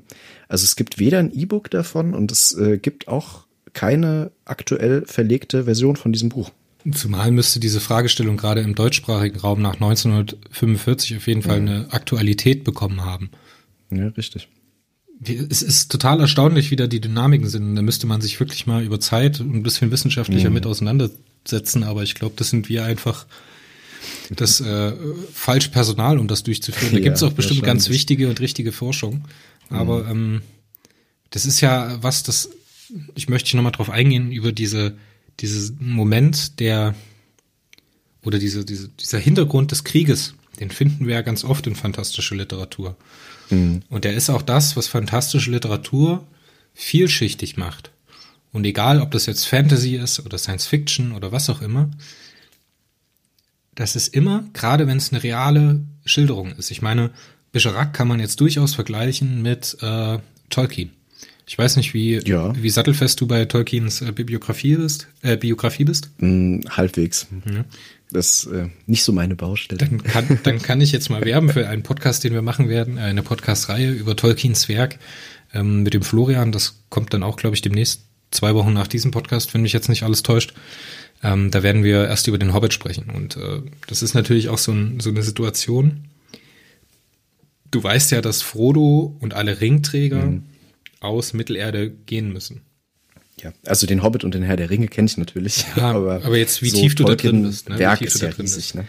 Nee. Und äh, aus der Biografie von Tolkien kann man ja ableiten, dass er aus dem Ersten Weltkrieg ist, selbst gekämpft hat an der, an der Westfront, an der Somme 1916.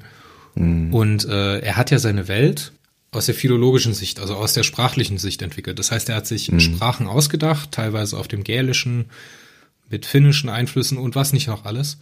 Und seine Welten hat er erst gebaut, um praktisch einen, einen geschichtlichen Hintergrund für seine Sprache zu entwickeln. Und die ältesten Fragmente, die man kennt, ne, die mir zumindest bekannt sind, stammen aus den Jahren 1913 bis 1916. Da hat er nämlich teilweise im Lazarett dann Fragmente geschrieben.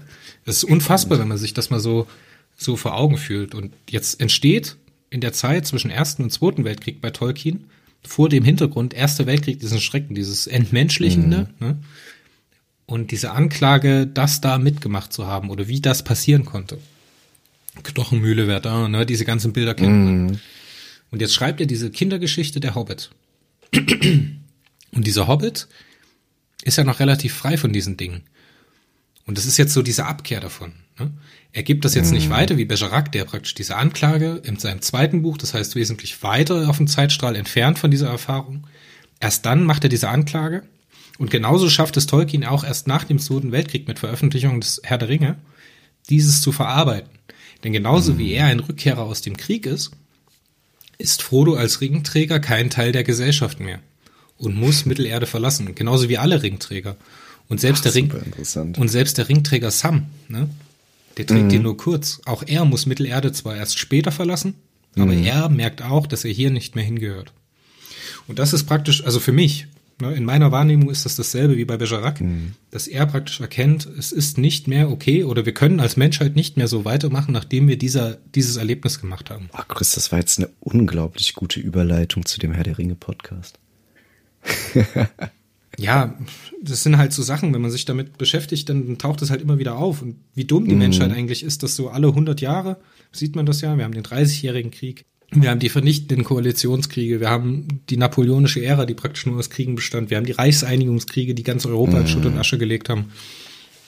Und dann haben wir 50 Jahre später den Ersten Weltkrieg, dann haben wir 20 Jahre später den Zweiten Weltkrieg.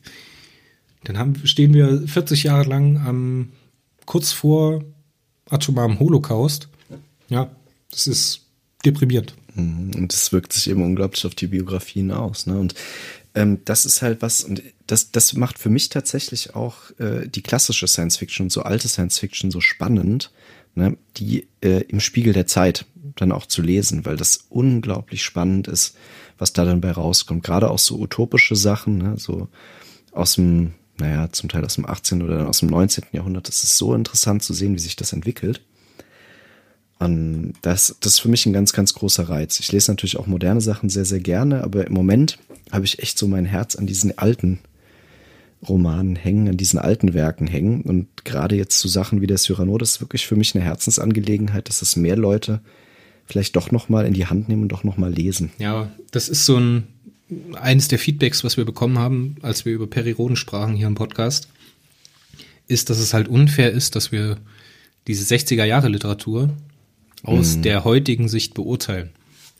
Und wir sollten doch diese Bücher ja. in der in der in der in der im Kontext der Zeit betrachten.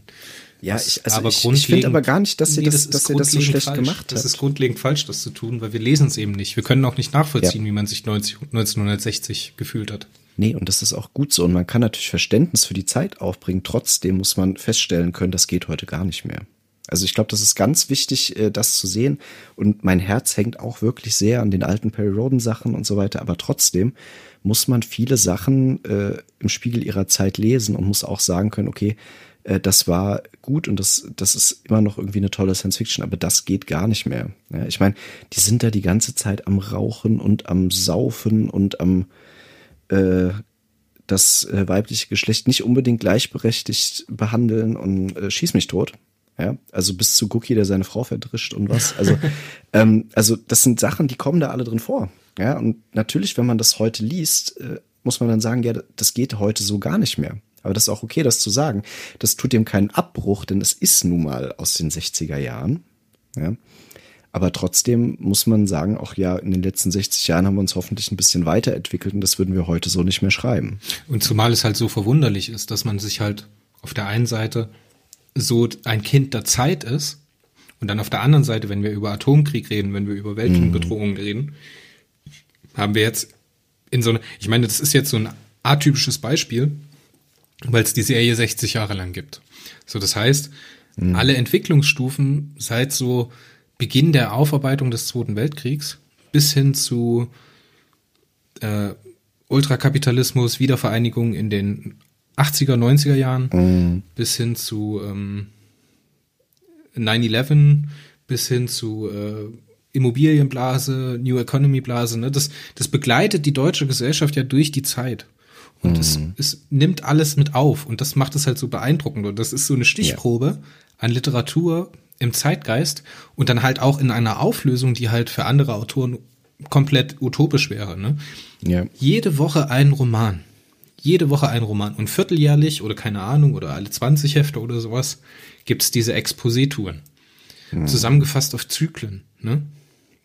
Das heißt, das man kann auch also immer ungefähr zurückverfolgen, wann diese Zyklusidee, wann die Handlungsidee entstanden ist. Mhm. Und das ist so ein genau. schöner so ein schönes Brennglas, unter dem man betrachten kann, was damals so wichtig gewesen ist. Mhm. Und ich kann gar nicht oft betonen, auch wenn Philipp K. Dick unfassbar spröde ist, auch wenn das heutzutage, wenn man es jetzt mal im Kontext zu modernen, guten Science-Fiction-Büchern, wie jetzt zum Beispiel nehmen wir mal den Eschbach, ne? Mhm. also hier das größte Abenteuer oder nehmen wir, äh, wie hieß der chinesische Autor mit den drei Sonnen? Äh, Shulo, ja, zwei, zwei chinesische Silben. Ja, Leaks hin mit einem X. Ja. ja. Ja, was da Worldbuilding angeht, was da Weltmechanismus ja. angeht, das hält ja, das hier heute großartig. überhaupt nicht mehr stand, was das, was das damals gewesen ist. Aber mhm. trotzdem gibt es uns etwas, und das ist genauso wie die frühen Perry Roden Hefte, die haben eine unfassbare Faszination. Ja. Die haben eine unfassbare Faszination, weil sie ihren, ihren, ihren Kern durch, durch die Wahrnehmung und durch das Weltverständnis und durch das Verständnis von Schreiben und Geschichte des Autors mhm. präsentieren. Und sich ja. zu diesem Kern vorzubearbeiten, das ist so faszinierend und das ist bei Philip K. Dick faszinierend. Das ist mhm. im Kontext der frühen Neuzeit wesentlich schwieriger und umfassender, weil das halt alles eine Komplexität hat. Ne? Und da, mhm. haben wir halt das Problem, in den 60er, 70er Jahren war Ernsting und Scheer, die waren orientiert über aktuelle Science Fiction. Das heißt, Eben. die wussten, was in Amerika passiert, die wussten, was in Nordeuropa passiert, die wussten, was irgendjemand in, in Italien meinetwegen schreibt. Mhm. In der Zeit vom 30-jährigen Krieg, in der frühen Neuzeit, gab es das nicht. Das heißt, wenn irgendjemand im Mikrokosmos äh, Paris etwas getan hat, heißt das noch lange nicht, dass äh, Immanuel Kant in Königsberg davon wusste. und trotzdem, und das ist das Faszinierende, und das ist dieses, dieses Entwicklungsmoment der Menschheit, was der Science Fiction genauso innewohnt. Ne? Das ist so ein Kerncharakteristikum, dass die Menschheit sich bestrebt, zum Guten entwickelt oder das Bestreben hat, mhm. sich zum Guten zu entwickeln. Das sind universelle Ideen. Und ob das jetzt bei Hobbes ist, ob das bei Morris ist, ob das bei Immanuel Kant ist oder ob das bei Isaac Newton ist, ob das bei Luther ist und wem nicht sonst noch. Es ist diese universelle Idee, dass sich etwas entwickelt und dass man an das Gute im Menschen glaubt. Und auch das ist so ein Charakteristikum der, äh, der Science Fiction, dass es eine durchaus positives Genre ist. Ne, es setzt sich mhm. meistens mit der Entwicklung des Menschen auseinander. Ich, mir fällt jetzt so grundsätzlich kein Standardwerk ein, was das nicht tut. Mhm. Das war jetzt eigentlich ein richtig gutes Schlusswort. Das war ein gutes Schlusswort, das habe ich gut ja, gemacht, oder? Ja, oh, das hast du sehr gut gemacht. Lass uns aber mal noch erzählen, was wir beim nächsten Mal vielleicht noch machen können. Oh gut. ja, was wir machen können, ist natürlich sehr viel. Wir hatten jetzt im Vorgespräch zu diesem Podcast, das ist jetzt schon, oh Gott, über zweieinhalb Stunden her. Fühlt sich wie ein Jahr an. Ähm, hatten wir drüber gesprochen, was wir beim nächsten Mal machen. Wir wollen es euch gerne mitgeben, dass ihr euch darauf einstellen könnt und im Zweifelsfall auch mitlesen könnt. Und äh, Dominik, ich würde dich gerne vors Rohr schieben. Jawohl.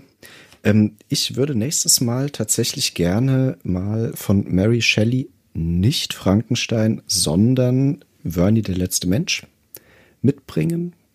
Das ist ein Endzeitroman, den sie geschrieben hat, den ich auch ganz, ganz großartig finde und der aber auch jetzt wieder im Verhältnis dann, also zu Frankenstein auf jeden Fall, aber der so ein bisschen in Vergessenheit geraten ist und der ist aber absolut wert, ist auch immer noch gelesen zu werden. Also Mary Shelley, bei dir, der letzte, mhm. wie hieß der Roman? Äh, also der deutsche Titel ist Vernie, der letzte Mensch und der Originaltitel ist The Last Man. Okay. Ich werde mich dem nächsten Mal, also wir werden ungefähr vierteljährlich erscheinen, so ist es zumindest geplant oder so ist es erstmal ausgeplant. Es kann sich natürlich alles noch ändern, wenn wir nächste Woche sagen, Mensch, wir sind so heiß drauf, hm, werde ich mich ein bisschen leichterer Kost widmen. Und um vielleicht ein bisschen Kontrast zu Mary Shelley und der Braininess äh, zu bieten, werde ich mich auseinandersetzen mit äh, einem Standardwerk, nämlich äh, Douglas Adams, Per Anhalte durch die Galaxis. Mit dem ersten Band ja, der Trilogie, äh, der Trilogie in fünf Bänden. Jawohl. Wir wollen ja die gut sortierte Science-Fiction-Bibliothek auch nicht aus dem Auge verlieren. Ne? Genau, also, wir wollen weit gefächert sein. Jawohl. Chris, ja, viel, vielen, vielen Dank. Das hat einen riesengroßen Spaß gemacht. Ja, Manöverkritik, wie fandest du den ersten Podcast? Oh, ja, ich war ein bisschen aufgeregt. Aber ähm, ich habe das Gefühl, ich äh, kannte dich eigentlich eh schon so ganz gut durch die ganzen Podcasts. So, ich habe dir schon ganz viel zugehört beim Reden. Und ja, war schön dabei zu sein. Also können wir gerne wiederholen. Ich fand es auch ganz angenehm. Und wichtig ist mir das nochmal zu betonen. Wir reden über unsere Meinung von Büchern. Dadurch, dass das im Feedback hier und da mal auftaucht, dass wir ähm, ein bisschen zu verkopft über Dinge nachdenken. Es tut mir wahnsinnig leid, das sagen zu müssen, aber das hier ist halt ein Podcast, wo Leute sitzen, so. Und es wäre halt sehr unnatürlich, wenn man als Mensch ein Gespräch führt, wo man nicht seine eigene Meinung vertritt.